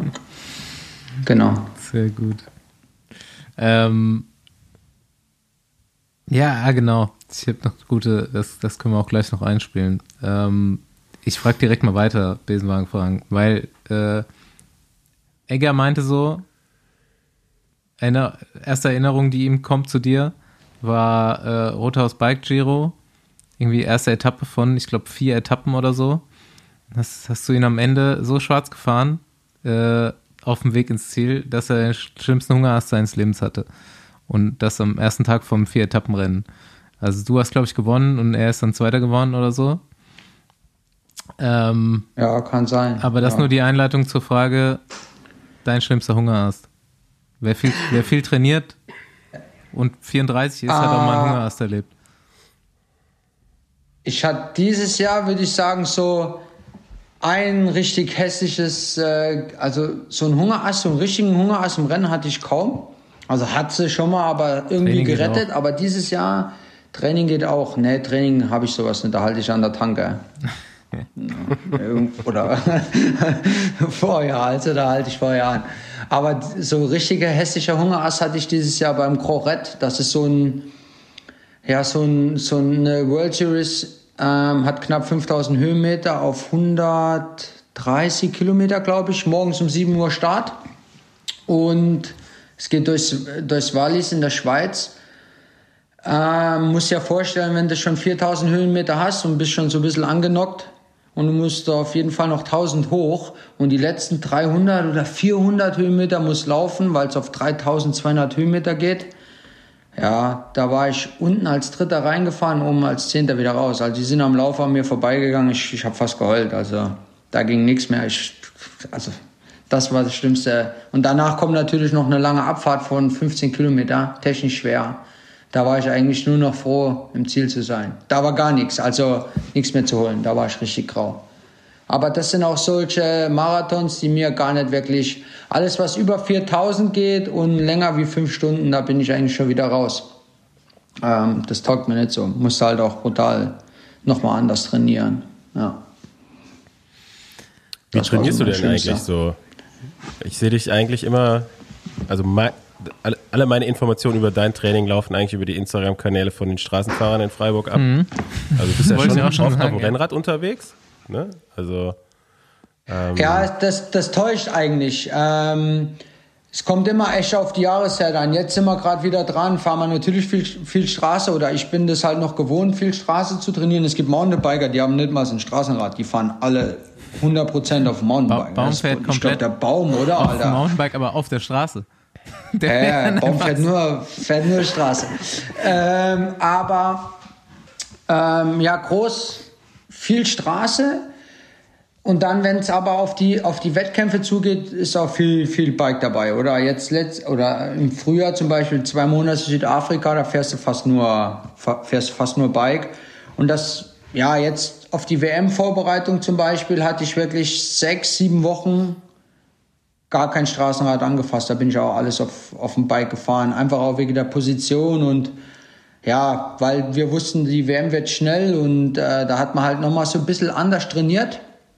Aber wenn wir jetzt zum Beispiel im Sommer solche 20, 30 Minuten Intervalle fahren, ja, das fährst du halt auch mal gerne auf der Straße, weil ich sag jetzt mal, fünf Stunden mit dem Bike ist schon nochmal ein anderes Rollen und Treten als äh, mit, dem- ja, mit dem Rennrad. Und äh, ja, na, ich, ich fahre eigentlich schon gern auch auf dem Rennrad trainieren. Aber es ist, es kommt wirklich immer auf die, auf den Zeitpunkt an. Es gibt Phasen, da fährst du fünf, sechs, sieben Wochen kein, kein Straßenrad, weil du echt nur von Wettkampf zu Wettkampf und dann sitzt du einfach nur auf dem, auf dem Bike. Genau. Ja, und die Intervalle fahre ich meistens auf, auf dem Straßenrad.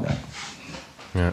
Du hast ja, du warst ja jetzt quasi immer Individualsportler, ja. Du warst ja zwar schon immer in Teams drin, aber eigentlich hast du ja immer so dein, dein Ding gemacht, auch so über mehrere Disziplinen. Hast du dann immer mit einem Trainer gearbeitet oder war das in, immer anders oder trainierst du dich selbst oder wie, wie machst du das? Nein, das war lang über, genau, das war immer ein Trainer, genau. Ähm, klar, hier und da hat er natürlich, äh, so, wenn ich jetzt sage, das war halt ein Marathontrainer, der viele Marathonfahrer hat, der hat natürlich wenig Ahnung gehabt von Cross, oder? Der musste sich dann da auch erstmal reinarbeiten, aber ich sage jetzt mal, grundsätzlich hast du dann irgendwann den Plan rausgehabt, was du ungefähr machen musst, äh, um da, da ist kein He- Hexenwerk im Endeffekt, aber ich hatte da lang, ich glaube vier Jahre lang einen Trainer, der alles gemacht hat.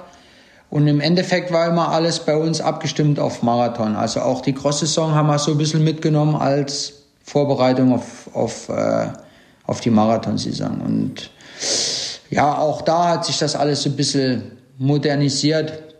Äh, die Rennen werden auch viel, viel aggressiver gefahren und viel äh, schneller gefahren als, sage ich jetzt mal, vor vier Jahren. Vor vier Jahren war so ein, ein reiner Marathonfahrer, ja, ja, der hat jetzt keine Chance mehr. Man sieht so ein bisschen, ähm, es wird immer mehr, immer jünger und immer explosiver auch. Äh, auch bei einem Marathon, wo 4000 Höhenmeter hat, fahren wir los wie bei einem XCO-Rennen. Ich habe da, jetzt haben wir deutsche Meisterschaft gehabt, fahren natürlich auch XCO-Fahrer mit. Ich hatte nachher 341 NP äh, auf vier Stunden. Ich habe 61,5 Kilo gehabt da. Also war auch nur Rambazamba mhm. bei so einem Rennen. Ähm, das ist immer so ein bisschen geschuldet im Kurs. Wenn du weißt, da kommen drei lange Anstiege, kannst du eigentlich deinen Rhythmus fahren. Aber wenn man immer wieder so Ziehharmonika-Anstiege hat, dann musst du eigentlich in der Gruppe dabei sein und dann wird es halt aggressiv. Aber da musste man, ich musste dieses Jahr, ich hatte zwischendrin Probleme gehabt, da mitzukommen.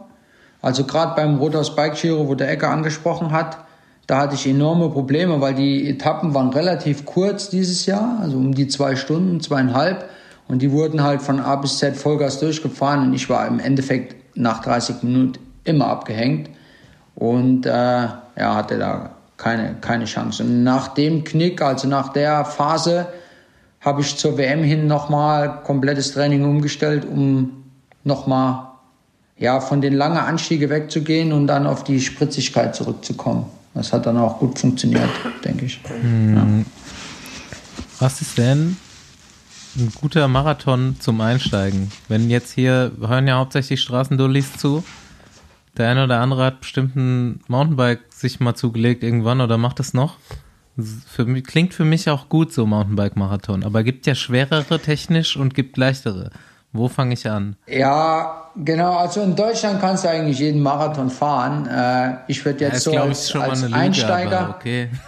nein, nein, das geht schon. Also äh, so Singen, Bike-Marathon, so als Einsteiger, da fährst du, ja, ich sag null, null Kilometer Trail und alles Asphalt, Wiese, Schotter. Da könntest du auch mit dem Gravelrad fahren. Das klingt gut. Da war ja dann Gravel-WM und dann dachte ich mir, okay, wenn ich nächstes Jahr mache ich halt auf das Gravelrad gerade Lenker und dann fahre ich ins Singen mit der Übersetzung, da hänge ich die ja alle ab, weil die kommen ja gar nicht hinterher, weil da ist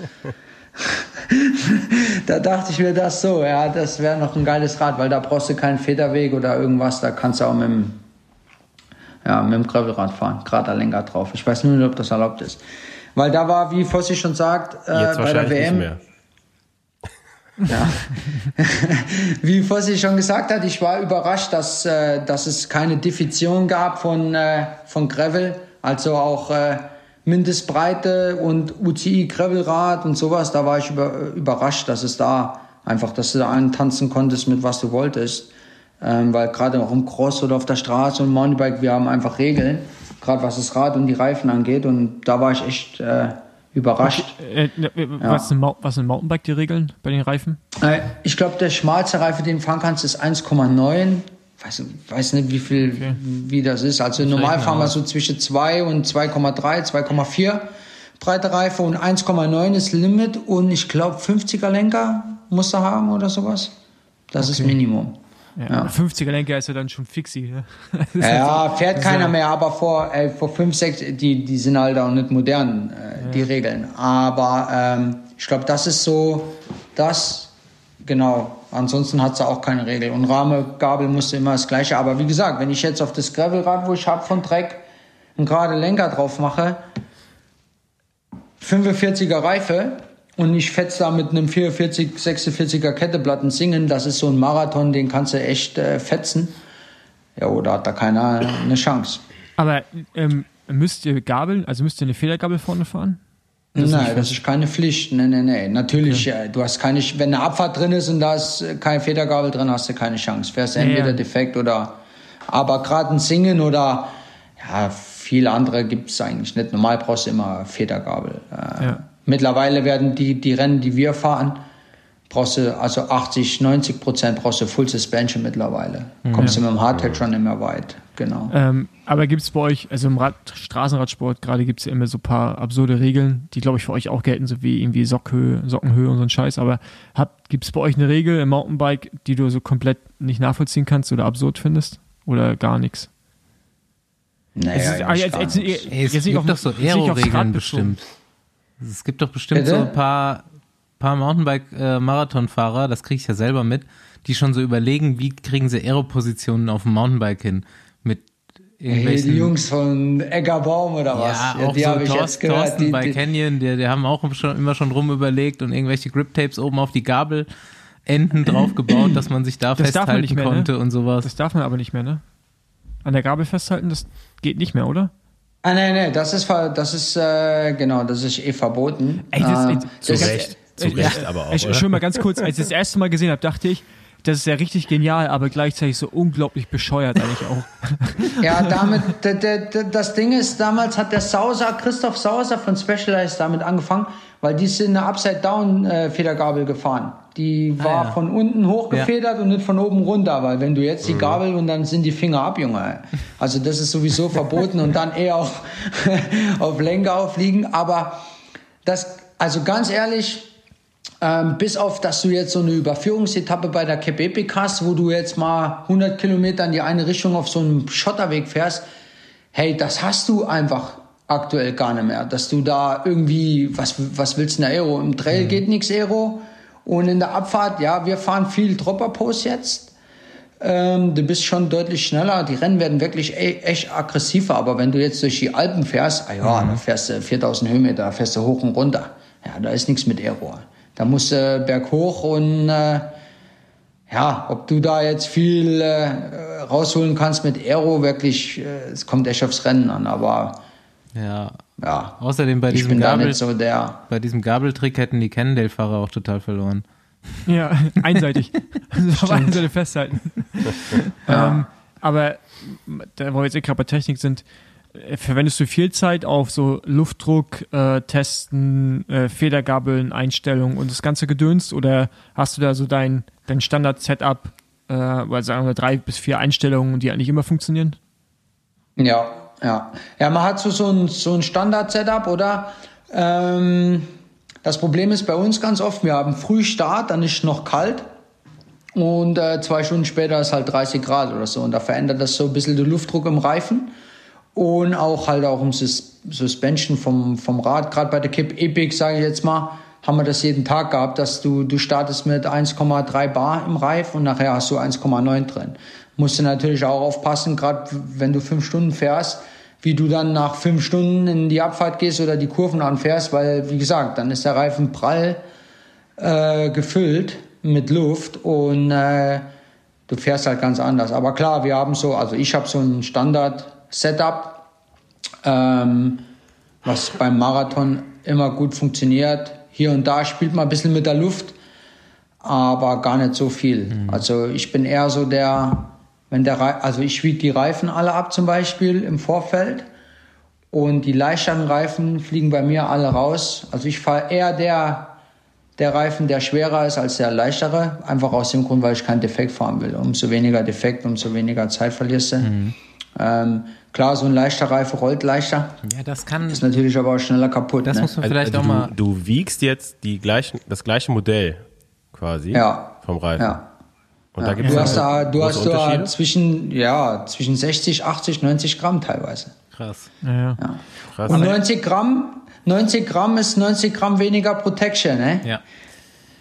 Aber äh, was auch krass ist, dass ich mit dem Luftdruck, ich habe das bei den, äh, gerade in, in Europa haben wir das nicht so, diese ganz krassen Temperaturunterschiede. Äh, aber in den USA habe ich es auch ganz oft, dass du morgens halt, wenn wir auch um 6 oder 7 Start haben, halt, ne, ich fahre nicht so wenig Luftdruck, aber irgendwas mit irgendwie 2,2. Und du musst immer eigentlich daran denken, oder du musst den idealen Luftdruck am Tag vorher in der Hitze dir eigentlich raussuchen. Und also so, so muss ich, also so mache ich es zumindest meistens, äh, damit du ja nicht am Ende irgendwie ein Problem hast. So, das ist halt so, das ist so krass, wenn du nämlich morgens trainieren fährst und dann den Luftdruck auch am nächsten Tag wieder nimmst, dann hast du ein Problem am Ende, weil dann fährst du mit einem richtig prallen Reifen durch die Gegend. Das ist echt ein, äh, eine kleine Wissenschaft für sich so. Ja. Ja. ja, bei uns kommt noch, zur Hitze kommt noch manchmal der Höheunterschied, oder? Wir starten, sage ich jetzt mal, auf ja, 900, 1000 Meter und wir fahren aber hoch auf 3000. Hast du auch Höhenunterschied. Das ist Ja, auch andere Fahrgefühl im Reifen nachher.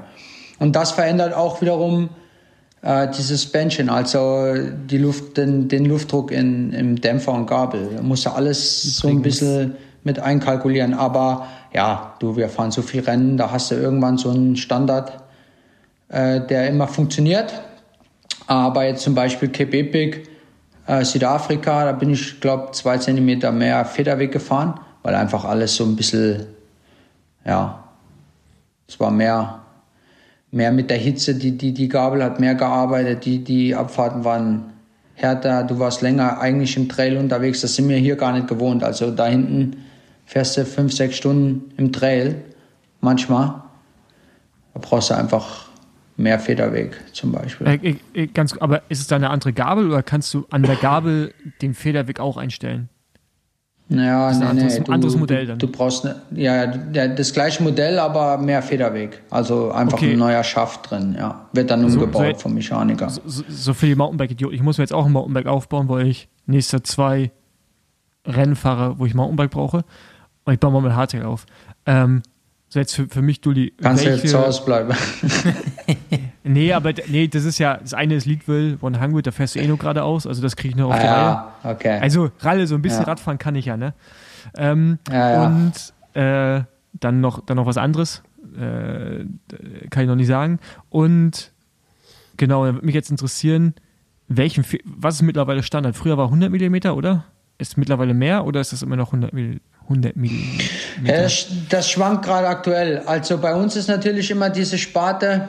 Wir versuchen natürlich immer noch das Rad so leicht wie möglich zu machen, weil wir fahren mit dem 4, 5, 6 Stunden. Oder wir schleppen das 4000 Meter, 3000 Meter den Berg hoch.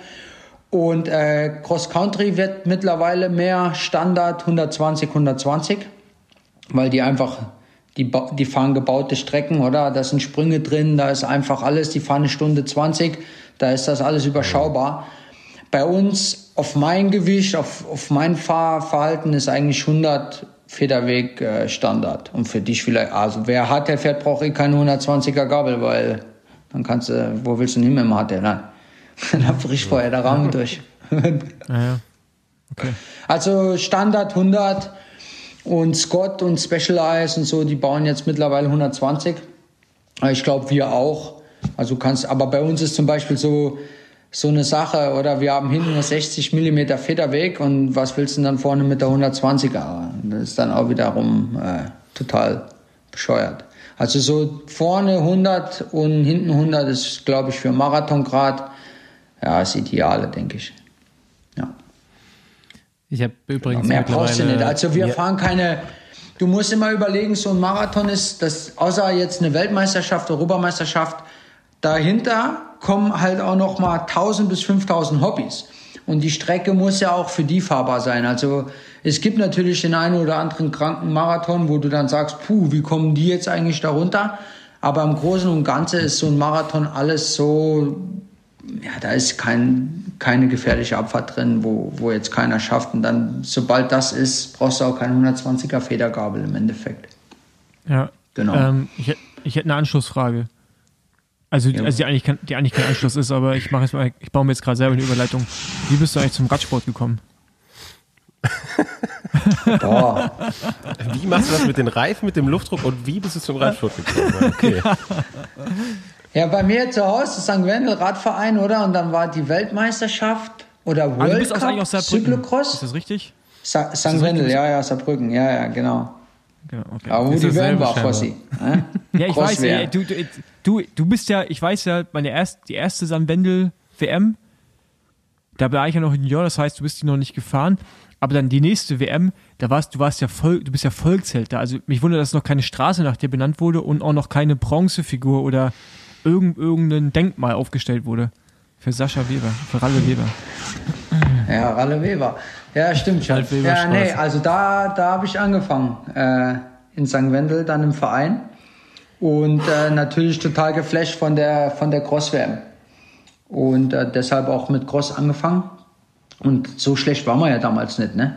Also im Verhältnis, wenn ich jetzt schaue, wer ist, wer ist jetzt der beste Crosser als der Meisen, oder? Und danach, noch, ja. ich kann dir keinen zweiten, ja, immer noch, keine Ahnung. Also ich kann dir keinen zweiten nennen. Der, ich weiß nicht mal, wer letztes Jahr Zweiter bei der, bei der äh, DM wurde. Äh, weiß ich echt nicht. Also, also außer Marcel, das ist schon schade. Und damals war das alles noch so ein bisschen, wir waren da schon, ich muss sagen, Walze, du, Meisen, ich, ja, wir waren ja über zehn Jahre lang die, die geilsten Crosser in Deutschland. Äh, war, war, ist, ja, war, war einfach so. War einfach so. Aber wir haben das auch, ja, wir, also ich würde schon sagen, gut, Walzer hat ja eh den Schritt gemacht da nach Belgien. Aber auch wir äh, haben immer wieder versucht, uns äh, mit der ganz Gute zu messen. Und wir waren ja trotzdem gut. Äh. Wir waren ja auch Top 5 in der WM, U23 und so, und so, so, so Dinger. Top 10 sogar bei der Elite. Du auch, oder? Äh, fast. Äh, ich bin dann heulend ausgestiegen. Fast. Aber ja, ähm, so. das ist eine andere Geschichte. Die, die, die, die, die muss Ja, aber auch das ist so, so das hat mich damals geflasht und das war schon geil, oder? Also äh, und dann kam natürlich, wie gesagt, mit dem Walzer einer, der da das alles nochmal hochgeschraubt hat, auch das Niveau in Deutschland hochgeschraubt hat. Und da wollte er einfach auch ein Teil davon sein. Und du warst dann auch bereit, äh, richtig hart zu trainieren. Und wenn es scheiße lief, hast du härter trainiert. Äh, so die Einstellung von damals, das, ich würde sagen, das fehlt heutzutage im kompletten Crosssport in Deutschland. Aber wir waren schon auch bereit, äh, uns richtig in die Fresse zu hauen am Sonntag. Ey. Ich meine, die sind vielleicht auch bereit dafür, aber die sind vielleicht nicht bereit dafür zu trainieren. Äh, so habe ich manchmal das Gefühl. Ja. Ja, gut, ich glaube, das ist halt, da hören wir uns schon fast an wie alte Männer, aber ich glaube, was uns, also zumindest was ich mittlerweile mitbekomme, ein bisschen unterscheidet zu der jetzigen Generation, das hört sich jetzt richtig alt an, ist aber der Unterschied, dass wir, wie du es vorhin schon beschrieben hast, ihr mit einem Charan und womit auch immer und Walse und ich halt mit einem VW Crafter, der 120 Höchstgeschwindigkeit hatte, während der Autofahrt Sitzposition wechselnd mit Kopfhörern auf, weil kein Radio ging und so laut im Auto, halt nach Belgien gefahren sind, ne, acht, neun Stunden, dann äh, Radrennen, Rad am Abend selber geputzt für, den- für den Weltcup am nächsten Tag, dann Weltcup gefahren und dann abends wieder nach Hause und dann trotzdem irgendwie ums Podium und so. Ich glaube, das ist halt so von dem, was man investiert hat, ähm, um investieren musste, um da an den Start zu stehen, glaube ich, ein anderes Level.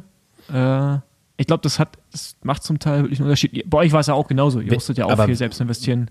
Wäre das heute noch genauso? Also wäre genauso wenig Support da im, im Cross-Bereich und liegt es vielleicht daran, dass die, Die ich- die- nee, die der- der Erwartungshaltung- ein bisschen fehlt?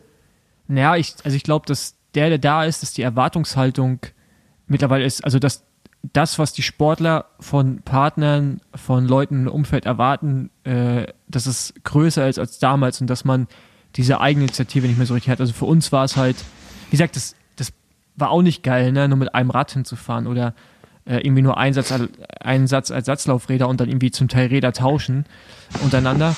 Aber das ist natürlich ein anderes Commitment, wenn du weißt, du musst da irgendwie auch gut fahren, um besser, also um besseres Material vielleicht auch zu bekommen und den Schritt in ein richtiges Team zu schaffen. Aber wenn du jetzt halt schon anfängst mit eigentlich dem besten Material und der nächste Schritt ist dann eigentlich schon fast Profi sein, weil dazwischen kommt nichts mehr, war das bei uns halt noch ganz, ganz viele Zwischenschritte, auf die wir hinarbeiten mussten. Und ich sage nicht, dass das alles gut war und dass es jetzt, dass die keinen Bock haben, die Kids, aber ich glaube, wir hatten es einen Ticken schwerer, hatten wir es vielleicht. Obwohl ich nicht sagen möchte, dass jetzt der BDR die, die Jungs da und die Mädels irgendwie äh, mit Support überschüttet. Das ist natürlich auch nicht der Fall. Das ist, glaub, da hat sich, glaube ich, nichts Ja. geändert, was das angeht.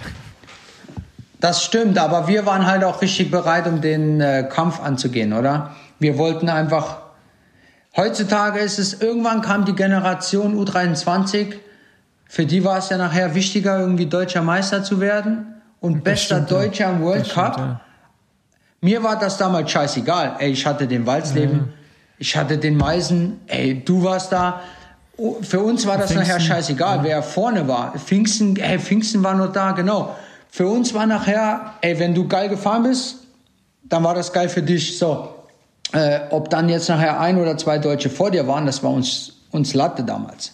Äh, wenn du Ja, performt hast, warst du eh auch vorne. Das war unser, unser Ding. Aber heute, hey, du kannst ja, ey, die fahren da Material, Junge. Die fahren da mit dem Camper vor, mit dem Bus vor als Junior. Äh, U23, die haben noch nie irgendeine Rennen gewonnen oder irgendwo mal irgendwo vorne. Ich meine, einer muss letzter werden, klar, aber mit dem, mit dem Aufwand, was die Jungs da betreiben, ist es schon, ja, wir hatten es deutlich schwerer, würde ich schon auf jeden Fall sagen. Äh, und wir waren aber einfach bereit, wie du gesagt hast. Wir haben, ey, wir, wir, der Walze ist in, wann, wo waren das? In Sedam.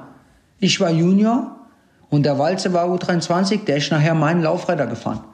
Das gibt's ja heute Ja. gar nicht mehr. Dass da Aber einer. das, hat, das hatten wir aber oft, ne? Das hatten wir oft dass wir, dass wir Laufräder Einer hat gute getauscht Laufräder haben und so. mitgebracht. nice. Ja, nee, Ja, ich, hab, es- ich, ich war Junior, ich war Frauen damals noch sowas, Junior, ja. oder? Ja, und, und, und Fossi Walze und ich weiß noch, wie oft seid ihr mein, meine Cosmic Abun gefahren, Junge, im, im Cross. Ja, ich kann mich da schon ja. noch dran erinnern. Walze bei der WM. Das war, und der wurde dann nachher, was war der nachher? Fünfter? Sechster? Ja, ja. Dritter? Also, Ja, wir waren richtig waren gut. schon ja. andere Zeiten, sagen wir mal so. Aber die Folge können wir alte Ja. weiße Männer nennen, würde ich sagen. Das Gespräch passt da gerade ganz gut rein. Ähm, aber ja, Habt ihr beiden alten Männer noch ein paar Vorschläge, was, was im Crosssport jetzt hier mal, in, oder wie man den Crosssport vielleicht ein bisschen mehr fördern könnte in Deutschland? Gut, Ja, gleich also- haben, haben die es nicht, äh, auch von BDR-Seiten, äh, aber das hatten wir damals auch nicht. Äh, also es war Ja, für uns genau, auch ja. genauso wie, wie jetzt auch. Äh, wir, wir mussten selber schauen, dass wir aufs Rennen, scha die haben äh, bessere aufs Rennen kommen. Und gerade. ich würde schon sagen, dass sie jetzt bessere Bedingungen haben als wir damals. Wer ist denn der Nachwuchs? Ich weiß noch, Irgendwann im Winter können wir die ja mal nicht mit dem einladen. Zug zur Europameisterschaft, Fossi? Mit dem Zug? Alter, ne, nee, also ich ich weiß noch, also jetzt, okay, jetzt fangen wir halt richtig an, alte Kamellen rauszuholen, aber es gab irgendwann mal eine Europameisterschaft und einen Weltcup irgendwo in Frankreich, so richtig, also wirklich so Atlantik. Port-Chateau. Port-Chateau, ja, ja. Port-Chateau. Britannien. Und ja. ja. das ist für dich nicht ganz so weit, aber auch schon weit und für uns richtig weit. Und da weiß ich noch, wie meine Mutter ähm, damals zusammen mit einem Bekannten aus Berlin losgefahren ist mit irgendeinem Auto, um uns dann irgendwo auf dem halben Weg abzuholen äh, in der Nacht- und Nebelaktion und also, also so wirklich auch mit dem Zug dann zu, zu Radrennen und so. Also es war wirklich schon äh, grenzwertig zum Teil. Und man muss sagen, dass auf jeden Fall jetzt ist einfach, ne, du hast jetzt in Deutschland mit, ich glaube, Heiznomat heißen sie mittlerweile, dieses UCI Cyclocross Team, wo auch Philipp Walzlin mittlerweile äh, sportlicher Leiter ist oder ja, ist auf jeden Fall eine Organisation mit vertreten. Ähm, und die Rahmenbedingungen sind da und auch Sponsoren sind da und so, aber du brauchst natürlich Talent. Also man muss natürlich auch sagen, dass wir schon auch talentiert waren. Ne? Also wir waren alle im Cross irgendwann Weltklasse in irgendeinem Altersbereich. Und äh, Walse und Jupp nachher auch Weltklasse weiter bei der Elite. Und äh, das fehlt natürlich auch so ein bisschen. Ne? Also äh, das ist ja nicht nur die Einstellung, dass wir mehr wollten oder mehr gegeben haben, sondern aber ich glaube auch, dass gerade so ein bisschen an Talenten fehlt. Du hast so einen Tom Lindner, der vielleicht das Talent hat, aber nicht so richtig stabil ist. Äh, und sonst muss man natürlich irgendwie auch sagen, dass es dass auch nicht so viel da ist. Sie gehen halt früher alle auf die Straße. Das war bei uns damals auch noch einfacher, das zu mixen. Das geht mittlerweile ja auch immer weniger. Und sobald du dich halt auf den BDR verlässt, bist du halt auch verlassen. Kann man den BDR einen Vor äh, Vor äh, Vorwurf machen, weiß ich nicht. Äh, man hat da halt nicht viel Geld, aber ja, keine Ahnung. Ähm, ich ich, ich glaube, Heiznomat fängt da gerade an, ein bisschen was aufzubauen, auch mit Philipp. Der hat Ahnung, der hat den Drive, aber das wird jetzt schon Ja. noch ein paar Jahre Klar, dauern. du brauchst auch die Früchte Fahrer, Genau. ja. Ja, ja, ja. Das stimmt schon, ja. Ja, BDR hat keine Kohle, also wenn du, die wollen die halt nicht ausgeben, das ist es. Also die haben schon irgendwie die Möglichkeit, irgendwas zu machen. Ich kann mich noch erinnern, ich hatte, ich hatte eine Diskussion damals, da war ich dann schon Elite äh, mit Patrick Moster. Äh, da ist der Straßenkater. Wir hatten die WM in, ich glaube noch mal in St. Wendel oder irgendwo. Wo waren die noch? War die noch mal irgendwo in Deutschland? Die waren, die waren so im Wendel, ja. Und dann noch war mal in. Bremen oder sowas, ne? Oder, Nee, das war Weltcup. oder Europameister. Ah, World Cup, ja, auf jeden Fall. Da ist der Straßenkater, ist nach Mallorca ins Trainingslager und ich habe da eine Diskussion mit Moster gehabt, mit Patrick. Jetzt dürfen wir ja Patrick sagen, damals war es ja Moster. Ähm, da habe ich gesagt, warum nimmst denn du nicht aus jeder Altersklasse die zwei besten Fahrer mal mit ins Trainingslager? Ja, haben wir keine Kohle für. Ja, die sind da 10, 12 Tage auf Mallorca. Da kostet das scheiß Hotelzimmer 30 Euro oder was? Da war keine Kohle da für die mitzunehmen. Ich weiß doch, der Weibel hat das immer irgendwie hinbekommen, dass wir da auf Mallorca trainiert haben, wenn mal scheiß Wetter war irgendwann. Und das stört halt so ein bisschen. Da ist einfach kein Bock. Das ist einfach alles. Wir hatten jetzt die Marathon-Weltmeisterschaft. Äh, Andreas Seewald ist viel, also der, der, der war Titelverteidiger in, in Dänemark. Der wurde letztes Jahr in Italien Weltmeister und wir hatten, ich glaube, sechs in der ersten Elf aus Deutschland. Und Seewald wurde Vize-Weltmeister wieder. Es war keiner vom BDR da. Keiner. Keiner, der die Nummer abholt oder irgendwas gemacht hat. Kein, kein Turnschuh. Also Warum mal das so? irgendwie. Ja, ja kein, die waren alle in Australien. Dafür ist ja die Kohle da. Der Flug nach Australien ist ja so günstig. Aber Alle Funktionäre waren in Australien. Und du musst überlegen, wir hatten sechs Deutsche in der ersten Elf und der, Wald, äh, der, der, der Seewald war Titelverteidiger und wurde nochmal Zweiter, also auch Medaillekandidat. Nummer, Nummer eins in der Weltrangliste. Es war ja vorhersehbar. Ich glaube, wir sind mit fünf Fahrer in der Top Ten in der Weltrangliste im Marathon. Und da kommt keiner zustande, weil, ja, keine Kohle da, okay, verstehe ich. Aber einer von Frankfurt hoch, vier Stunden nach Dänemark, müsste man schon hinkriegen. Die haben halt keinen Bock da drauf. Alles, was nicht olympisch ist, haben die keinen Bock. Das ist ja leider so. Und so ist da halt auch die, die Cross-Situation in Deutschland. Äh, ich glaube, da ist der, der Rusa ist da Bundestrainer oder war Bundestrainer. Der war schon immer motiviert, aber er sagt, ah, du, mein, meine Hände sind gebunden und für das, was die Jungs dann auch verdienen, äh, die haben dann, die fahren am Sonntagabend wieder heim und denken sich dann auch, ja, ist mir doch egal, ob die da überleben oder nicht, die Jungs, äh, denke ich. Ich sehe das jetzt, der, der Luxemburger, der Champion Drucker, ihr kennt den, oder? Der ist jetzt Nationaltrainer in Luxemburg. Ich meine, Luxemburg hat auch keine Kohle äh, für, für, für Gravel. Die waren jetzt äh, bei der Gravel-WM sechs Fahrer, wurde alles vom, Ver vom Verband bezahlt, schön mit Trikots und alles drum und dran, Bus darunter. Champi war vor Ort. Ja, das gab's ja bei uns auch wieder nicht. Ja gut, aber man muss natürlich sagen, dass Jampi auch Bock hat, ne? Und die, also die haben halt einen anderen Ja. Ansatz. Da ist Frank, Jam, also Frank Schleck, Jampi und so, die haben, also die, die dürfen halt auch einfach machen. So, das ist halt beim BR nicht der Fall. Aber Ja, um nochmal kurz alte Kamellen rauszuholen, ich hoffe, wir haben noch Zeit, wir reden schon ganz schön lange, aber du warst so früher auch immer mit, weil du von Van Weibel gesprochen hast, auch immer mit am Flugplatz oder in Hockenheim. Warst du da auch mal Ja, mit? ja. Ey, das ja war, klar, Junge.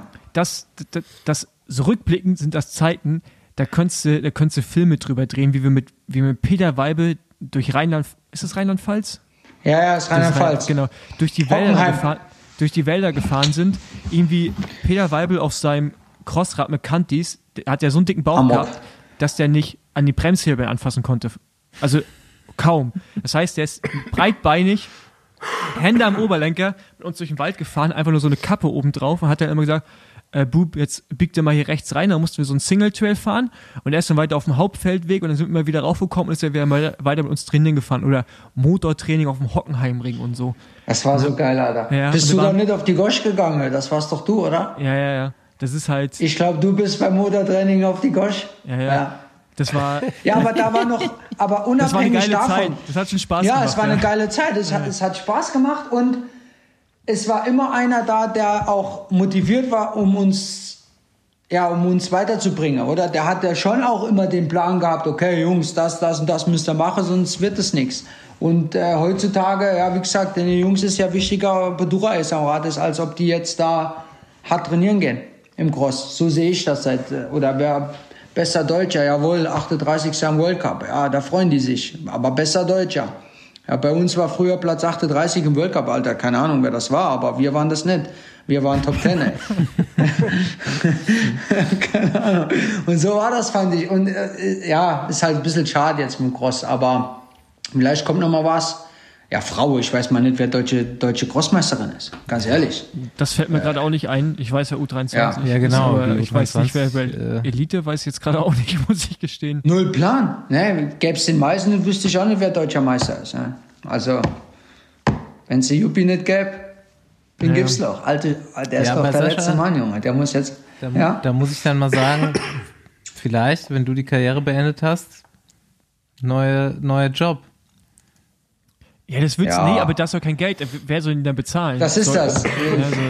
Das, ich sage ja, für das, was die Jungs verdienen, sind die halt auch nicht motiviert. Äh, ist ja wie, also keine Ahnung, also ich, ich habe keinen Plan, was so ein Bundestrainer verdient. Aber ich weiß auf jeden Fall, dass es in der Vergangenheit schon einige machen wollten, die, ich sage jetzt mal, ein bisschen Plan hatte, aber nicht für die Kohle. Äh, wenn ich jetzt weiß, was so ein Champi verdient als Bundestrainer in Luxemburg, ja, der, der lacht ja die Deutsche aus. Da will ja keiner Bundestrainer sein. Da gehen ja die Deutsche, gehen ja nach ins Ausland äh, zu trainieren. Also das ist so, wenn, ja, wie gesagt, und dann ist auch halt das Engagement von, von, vom Mindestlohn. Bundestrainer Mindestlohn, äh, ju, der fährt Sonntagabend wieder nach Hause und sagt sich, oh, Wochenende in Frankreich verbracht. Ja, aber da ist keine Motivation. Früher war alles besser. Früher war alles besser. Ja, früher musste einfach nur Rad fahren. Da hast du ja keine Platte gemacht, denke ich. Ja. Also ich bin gar nicht so- Elisabeth ich bin- ich will Brandau gar- deutsche Meister. Ah, ja. Ah, okay, gut, das, das kann man schon mal wissen, aber die fährt ja echt? auch eher Mountainbike, ja. Das ist halt. Hat die nicht ja, aufgehört? Ja, ich, Ahnung. ich weiß nicht, ich glaube, sie, ist sie schwanger gerade? Nee, keine Ahnung, aber stimmt, so, sch- die, die, die, die, die Brandau war, war relativ gut im Cross. Die war da achte oder neunte in, in Ostende bei der Mhm. Ja, WM ja, vor ja, ja. zwei Jahren. Ja. Das, Ähm, da kann ich mich dran erinnern. Ich glaube, das müssen wir, können wir mal ab, abbinden und dann irgendwann nochmal eine, also wirklich so eine Alternrunde machen mit Weise, dir, mir und dann Nochmal eine Cross-Folge. Jupp noch. Ey, okay, aber noch dann holen noch wir auch noch einen Jungen rein, ja, der euch ein nee, bisschen Kontra geben kann von Nein. heute. Nee, die, die Wer schreiben denn? Ja, weiß ich beschweren sich dann- keine Ahnung. die, die beschweren sich dann im Nachhinein nur. Basti, da können wir eine Woche Aber- Urlaub machen, dann gibt es hier Marcel Ja. Meisen und Philipp Weiß. ja, aber wird auch eine gute Folge, glaube ich. Ja, klar. Aber welcher Junge nimmst du denn da rein? Wer, wer ist ein deutscher Meister U23? Weiß das jemand? Ja, keine Ahnung. Nee. Ich kenne nur Jasper. Palke. Da ist der Pascal Tömke, ist deutscher U23-Meister. Der Tom Lindner ist da gar nicht gefahren. Nee, der war glaub krank dieses Jahr. Da, Ja. da, der wäre Titelverteidiger gewesen. Ja, Aha, okay. ja okay, ich, ich glaube, ich, ich, ich, ich, ich glaube, wir können es abbinden, oder? Weil sonst. ist Ja, gut, egal. Ey, Leute. komm, lass noch Zukunftsfrage stellen. So, was, was für ein Ziel hast du noch offen in, der, in deiner Karriere jetzt? Ja, dieses Jahr war es auf jeden Fall so, dass äh, eine Medaille bei der WM mein Ziel war, oder? Ich hatte schon eine bei der Europameisterschaft. Ähm, jetzt gehe ich das Ganze nächstes Jahr nochmal an. Die ist in Glasgow, also denke, dass es soll ungefähr 3000 Höhenmeter sein. Natürlich keine langen Anstiege, sondern eher solche kurzen. Und äh, das hat mir so ein bisschen gefehlt dieses Jahr bei der WM. Ich denke, dass ich das für fürs nächste Jahr anpeile, äh, so eine Medaille bei der WM zu holen. Weil, wie gesagt, dieses Jahr war es wirklich ganz knapp auf 20 Sekunden äh, um den Titel mitgefahren. Äh, da war alles drin. Ähm, nächstes Jahr, wenn jetzt, sage ich jetzt mal, 1000 Höhenmeter bei der WM mehr gewesen wäre, da hätte Sam Gaze halt nicht gewonnen. Mhm. Andreasen wäre nicht Dritter geworden. Da wäre halt alles wieder so ein bisschen offener gewesen für uns. Und ich denke, gerade nächstes Jahr, weil die WM am gleichen Wochenende ist wie die XCO-WM, weil alles ja in Glasgow ist, äh, fahren wir halt ein reines Marathonrennen. Ja. Also kein, kein XCO-Fahrer dabei. Und dann ist halt alles so ein bisschen unser Ding. Genau. Und da ist so mein Ziel auf jeden Fall, meine Medaille nochmal ne, mitzuholen. Ja, dann Genau. kann, kann sich der Baum auch wieder drei Wochen in Andorra einschließen. Schön. Ja, ja Baum war auch, Baum war auch äh, äh, äh, knapp dran. Aber bei, bei ihm war zum Beispiel auch so eine Sache, wir sind dieses Jahr die WM gefahren.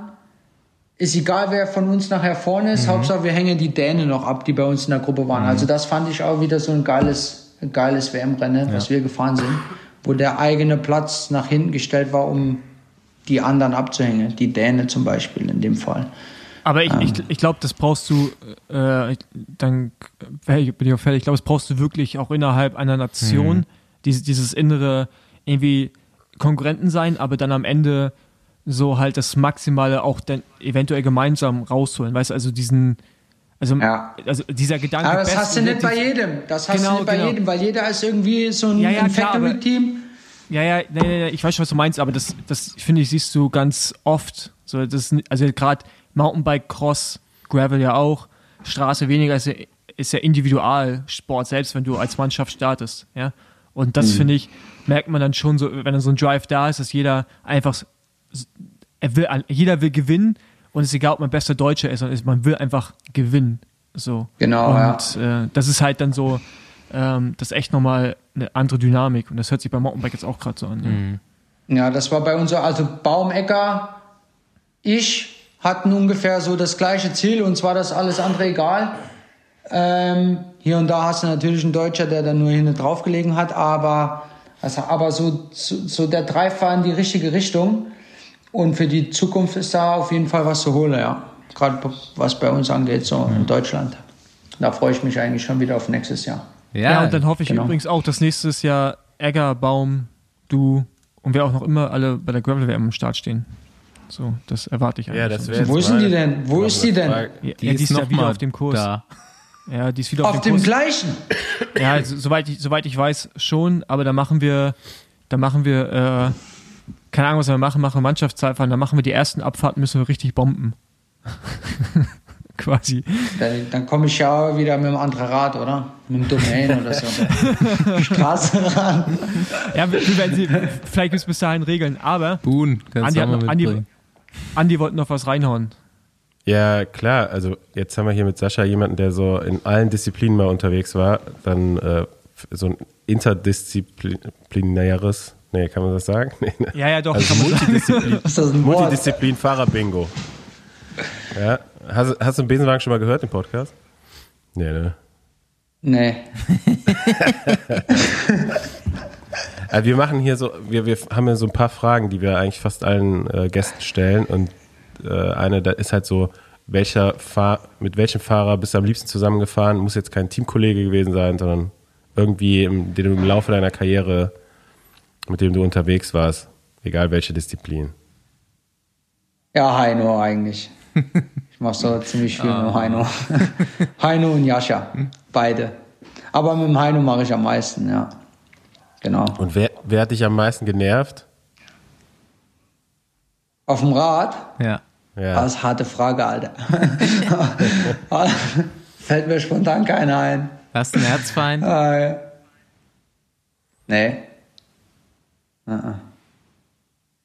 Genervt hat mich am meisten der Jupp, ey. der gewinnt immer, der hat so, ich, ich glaube, ich war bei der deutschen Meisterschaft zwölfmal Zweiter. Und immer hat entweder hat der Walsleben gewonnen oder der scheiß Jupp, Alter. Einer von den zwei hat mich gezickt. Also, das hat mich schon genervt irgendwann. Aber der nervt mich nicht so. äh, Also, ey, Juppi, alles gut, ne? Aber da war ich schon ein oder zweimal voll genervt von dem, ja, bei einer DM. Das war halt auch geil. Aber auch da, Man, man, wusste, man wusste es einfach schon vorher, wer gewinnt und wer zweiter. Also man wusste zumindest mal, wenn Jupp gewinnt, wer zweiter wird. also, ja. Ja, ja, wie gesagt, ey, und das ist ein Marathon. Ich war bestimmt jetzt auch äh, schon vier oder fünfmal auf dem Podium, dass ich nicht gewonnen habe. Auch ein Marathon, also ewige Zweite irgendwo. Aber muss auch, muss auch erstmal da sein. Ne? Es Ey, gibt du, die, viele, die, die, die ewigen Zweiten sind zum Podium kommen. ne? Also die ewigen Zweiten sind die beliebtesten ja. Midor, so das ist halt. Also Aber wenn man überlegt, äh, in der, das muss halt mal überlegen, wenn es kein Walze gegeben hätte oder ein Jupp, ja, da wäre ich da jetzt auch zwölfmal deutscher Meister gewesen äh, im Cross. Warst du mal Cross-Deutscher Meister? Auch nicht, oder? Bei Junioren einmal und sonst gab es halt auch Alter. immer die gleichen, die gleichen Probleme, die du auch hattest, hatte ich auch. Also Ja, Pfingsten Das noch? halt- Pfingsten noch? ja, ja. Ja, das, ist halt, stimmt schon. Ja. Wir waren halt, wir waren halt echt, Ich- ne, wir waren halt echt eine beschissene goldene Generation und wir beide waren auch richtig gut, aber die anderen waren halt zum Teil einfach noch besser. das ist halt echt einfach Ey, scheiße. ich war, ich war dreimal, dreimal Top 6 bei der Weltmeisterschaft. Aber kein deutscher Meister. Also, das ist krass. Also, also im Cross halt, ne? Damals war dann Walzleben, der wurde Weltmeister, Pfingsten wurde Vize-Weltmeister, ich war Fünfter. Ja, sorry, Stimmt, Alter. stimmt, da warst du unsere Deutsche nur Fünfter. Da kann mich auch noch dran erinnern. Ja, das ist halt, Ja, und Juppie war Neunter. ja, ja. Ja, Ja, ja, ja. wo, wenn jetzt der beste U23-Fahrer Neunter wird, ja, da ist er der neue King hier in Deutschland. Wir können ja so Challenge machen. Ich kann ja die Deutsche, wo ist die Deutsche dieses Jahr? In weißt du München. das? In München. Ich Das kann ist, da, ist gar nicht so weit von mir. Ich könnte ja mitfahren, vielleicht werde ich Zweiter. ah ja, jo, ey, nee. Mach auf jeden Fall. Ey, ey, Ralle, fahr mit. Also ich kann leider nicht vorbeikommen, aber ich wette auf jeden Fall einen Huni auf dich, wenn du fährst. Okay, Auf zwei. Äh, auf Platz zwei. Ja, auf ja. Platz zwei. Äh, lä- lässig. Muss man nur abchecken, wie das mit der Startaufstellung geht. Aber Ja, ach, ja, äh, Challenge angenommen. DM in München fahre ich. Vielleicht werde ich Zweiter. Ja. Gut. Dritter zählt auch noch. Dritter ist auch noch geil. Also Podium. ja. Okay, Probiere ich. Alright. Dann kommen wir langsam zum Ende hier. Danke für deine Zeit. Ja, danke dir. Danke für die Erst, Einladung. erstmal ein Besenwagen für dich. Hallo. ja, Premiere. Nice. stimmt. War der Heino nicht auch schon mal bei euch, oder? Ja, kannst dir mal anhören. Die Folge muss ich mir noch anhören, ja. Was er da so Baum, gebaut Baum und gut. Neger waren da. Alban Lakata Ja. war schon da. Also, äh, Wirklich? Ja, Alban? Ja. Ey, welches hast du ein Thema? bisschen was Offroad-mäßiges zu hören hier noch. Hast du uns noch nie gehört? Karl Platt war schon da. Nee, Alter. ich, ich, ich weiß nicht, vielleicht habe ich mal reingehört. Ich glaube, beim Ecker und Baum hattet ihr die nach der KBB Ja, drin, direkt oder? nach der Cape Ja. Epic. genau. Ja, ja, da, das, das hatte ich, glaube ich, angehört. Aber sonst, Oh, das aber, das tut schon ein bisschen weh, aber ist okay. Ja, gut, ist normal, dass man da nicht mehr weiterhört. Okay, Alright. ab jetzt regelmäßig. Alles klar, danke, Jungs. Danke dir. danke dir. Man sieht sich. Staufi. Ciao, ciao. danke, bis dann.